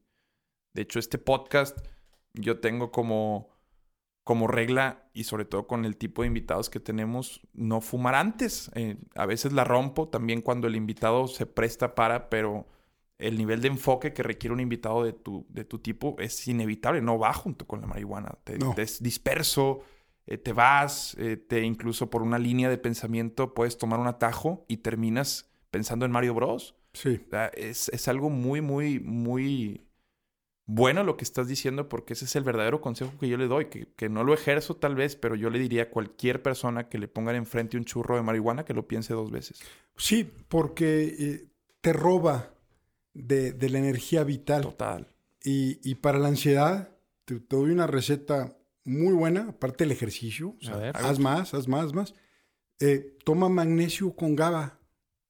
Ve, busca magnesio, GABA y échate una... ¿Es, eh, ¿Así se compra? Sí, ¿Magnesio con GABA, con GABA. o lo voy a combinar yo? Es un ansiolítico, no, no, se, se Natural. compra natural. Este, yo les voy a mandar un bote a cada uno. Por favor. Yo te voy a mandar Este, un porro. no es cierto, no, es- no es cierto. Este, eh, eh, y, y- y- y eso es todo. O sea, es, es el magnesio y la GABA, de cuenta que es, ¿verdad? Y eh, el reto bello es, ok, te da ansiedad, te da ese síndrome, este, pues te reto, te reto Sí, a que, que, lo está- proceses. ahí está el reto. Porque tienes ahorita cuántos años? Tengo 29 en abril, Bueno, cumplo si Dios quiere. 30. Daisy tenía 54 años. O sea, era una vieja usuaria. Su perspectiva era más grande que la tuya. Claro. Su experiencia y demás. Entonces, eh, yo nomás aquí les dejo al costo eso. Y se los digo a mis hijos, que también son millennials y que es natural todo. Ok, nomás que yo te advierto que puedes correr el riesgo de que simplemente estés cool con todo y tu vida se te vaya. Sigue corriendo, claro. Ese, eh, está excesivamente normalizado, hay que decirlo. Sí. Y va de la mano sí. también de la regulación que pues está por Que tener muy aquí. probablemente esté en puerta. Esta cultura de la legalidad y, y los tabús que tiene, que creo que también le jugó en contra eso a la marihuana y hoy en día le favorece y se saca provecho de eso, que conforme los jóvenes empiezan a investigar realmente cuáles son los efectos negativos, que no estoy diciendo que los que dices no son negativos, pero seamos honestos, hay generaciones para atrás que decían incluso que te volvía loco, que ibas a Sí, matar a alguien, que, se claro. te, Claro, que se te metía Sí. diablo. Entonces, Tampoco. a, a- a esta generación que tiene un alto hábito de consumo, al darse cuenta que no es así, se le hace fácil decir, ah, ok, no es tan, tan mala. Entonces, bueno. Pero, eh, sí, sí. Caes en el Oye, no, no es tan, contrario. tan mala, pero sí es muy mala. Así es. No es tan, tan, tan mala, pero sí sigue siendo muy mala. Y eso es ahí donde creo que no están sabiendo diferenciar. Y hoy en día prefieren incluso un cigarro de marihuana que un cigarro de tabaco. Ah, claro. Sí, Antes en la secundaria era lo primero que le hacías, un cigarrito de tabaco. así es. Y yo agradezco que hasta la fecha me sigue mareando. Me- bueno, a veces fumo cuando tomo, más sociador, pero más social, que está cruzado el vicio. Pero a mí el primer cigarro que me fumé me hizo vomitar. Entonces también hay muchos que Sí. consumen la tu marihuana. cuerpo te habló, ¿verdad? Exactamente. Y la- muchos que consumen la marihuana por primera vez también les da la famosa pálida porque lo hicieron o tomaron valor para hacerlo tomados. Entonces Ah, claro. la combinación Doble- exactamente los hace vomitar. eh, Mira, demasiado. nada más aquí es, en la carrera, en la competencia, ¿sí? Eh, te va a ganar el que esté más sano. Sí, Punto. cierto. Eh, esa mitología de que los capos, los verdaderos capos de las drogas, no consumen No consumen. droga, ¿verdad? Eh, esa mitología. Yo lo único que sí te digo es que en la carrera de la vida, en, la competencia contra otro, en, la lucha de voluntades, en la lucha de las juntas, en, en la lucha de sostener una familia, la competencia eh, nunca descansa. Y yo creo que tenemos que estar lo mejor posible como personas para poder competir. Y el que esté más sano, más limpio, que haga más ejercicio, que sepa controlar sus pensamientos, que tenga disciplina, ese es el que va a acabar ganando. Entonces, yo no quiero que me ganen. Yo no quiero competir con un japonés, que ahorita el mundo es global. Cierto. No quiero competir con un chino, con un alemán, que yo trabajé en Alemania, que, que, tenga mayor lucidez que yo, que tenga mayor claridad de pensamiento. No los voy a dejar que me ganen. Y yo lo que traigo conmigo a la mesa es una buena alimentación, mis nutrientes, buen ejercicio, y no intoxico mi cuerpo ni mi mente, porque es la herramienta más poderosa que tengo sobre la tierra. Entonces, yo ahí en un instinto de, de bélico, de lucha, de, de guerra, me levanto y digo, a mí no me van a ganar. ¿Por qué? Porque yo estoy sano, mi pensamiento es lúcido, mi pensamiento es limpio, me conozco, me acepto, cometo pendejadas, de acuerdo, pero las integro y las acepto. Entonces es una invitación a decir, si vienes al mundo, sé tu mejor eh, versión Versión. de ti mismo eh, y en eso, eh, eh, con eso enfrenta la vida. Porque si no eres con tu mejor versión de ti mismo, entonces ¿para qué vale la pena vivir? Muy Amén, buen mensaje. amén, amén. Muy buen mensaje. ¿Les parecería bien si ya como cierre, dada cómo estuvo tan fregón el episodio de todos, cerramos con un mito? Es decir, Sí, Horacio, que nos platiques un mito más como cierre contundente. sí, cómo no. Este, eh, la mamá de Proserpina, eh, Demetria, eh, es la diosa de las estaciones, de la tierra, de, la naturaleza, de las verduras, las frutas. Eh, un día le pasó algo terrible. Su hija estaba jugando en el campo y de repente se abre la tierra y sale con toda furia un dios con un carruaje. Era Hades. Eh, y la toma de la cintura y se la lleva al centro de la tierra. En la antigüedad el inframundo estaba adentro, ¿verdad? Ahí están los titanes, la generación que precede a los olimpios. Eh, eh, en una guerra de Edipo, Zeus encarcela a su padre Cronos eh, y, Cronos se comió a todos sus hermanos para que no lo derrocaran y volvemos a la historia que se repite, pero en el inframundo eh, Hades le propone matrimonio a Proserpina y, y entonces la mamá se vuelve loca. Va con Zeus y le dice, tu hermano, porque su hermano, eh, se llevó a mi hija al inframundo y la quiere hacer reina del inframundo. Y no lo voy a permitir. Y dijo Zeus, pues yo no quiero broncas con mi hermano. Su otro hermano es el dios de los mares, Poseidón, con tres hermanos. Eh, y entonces esta mujer literalmente se vuelve loca. Pierde su sentido y empieza a deambular por el mundo, preocupada por su hija que está en el inframundo y, y no sabe qué hacer. Entonces un día dice, bueno, tengo que ocupar mi tiempo. Y toca una puerta y pide trabajo de sirvienta en lo que se restablecía. Dice, tengo que hacer algo con mi vida. Y hay un bebé, ama al bebé. Y todas las noches agarraba al bebé del talón y lo metía al fuego. Todas las noches para darle inmortalidad. Estaba haciendo un proceso de darle inmortalidad en lo que pensaba qué hacer con su hija. Entonces así pasó muchos días y el niño cada vez más fuerte, porque estaba con el fuego, ¿verdad? Y un día la mamá la ve y le grita y le arrebata al niño y la corre de su casa. Y cuando se está yendo, dice, estos humanos que no saben reconocer cuando los dioses les estamos haciendo un regalo y lo niegan. Ese es un mito que me encanta. Porque, Extraordinario. porque no sabemos nunca cuándo es un regalo de los dioses. Sí. La historia de este personaje termina que con Hades negocia seis meses en, en- en- en- en el Olimpo, su hija, y seis meses en el inframundo. Entonces es primavera y verano, Claro. cuando está contenta la mamá, y es otoño, invierno, cuando está Cuando se le va la hija. Claro. Esas son las temporadas. Pero eh, el mito me gusta porque eh, los dioses, o Dios, el cosmos, o como lo quieran llamar, nos hace regalos todos los días.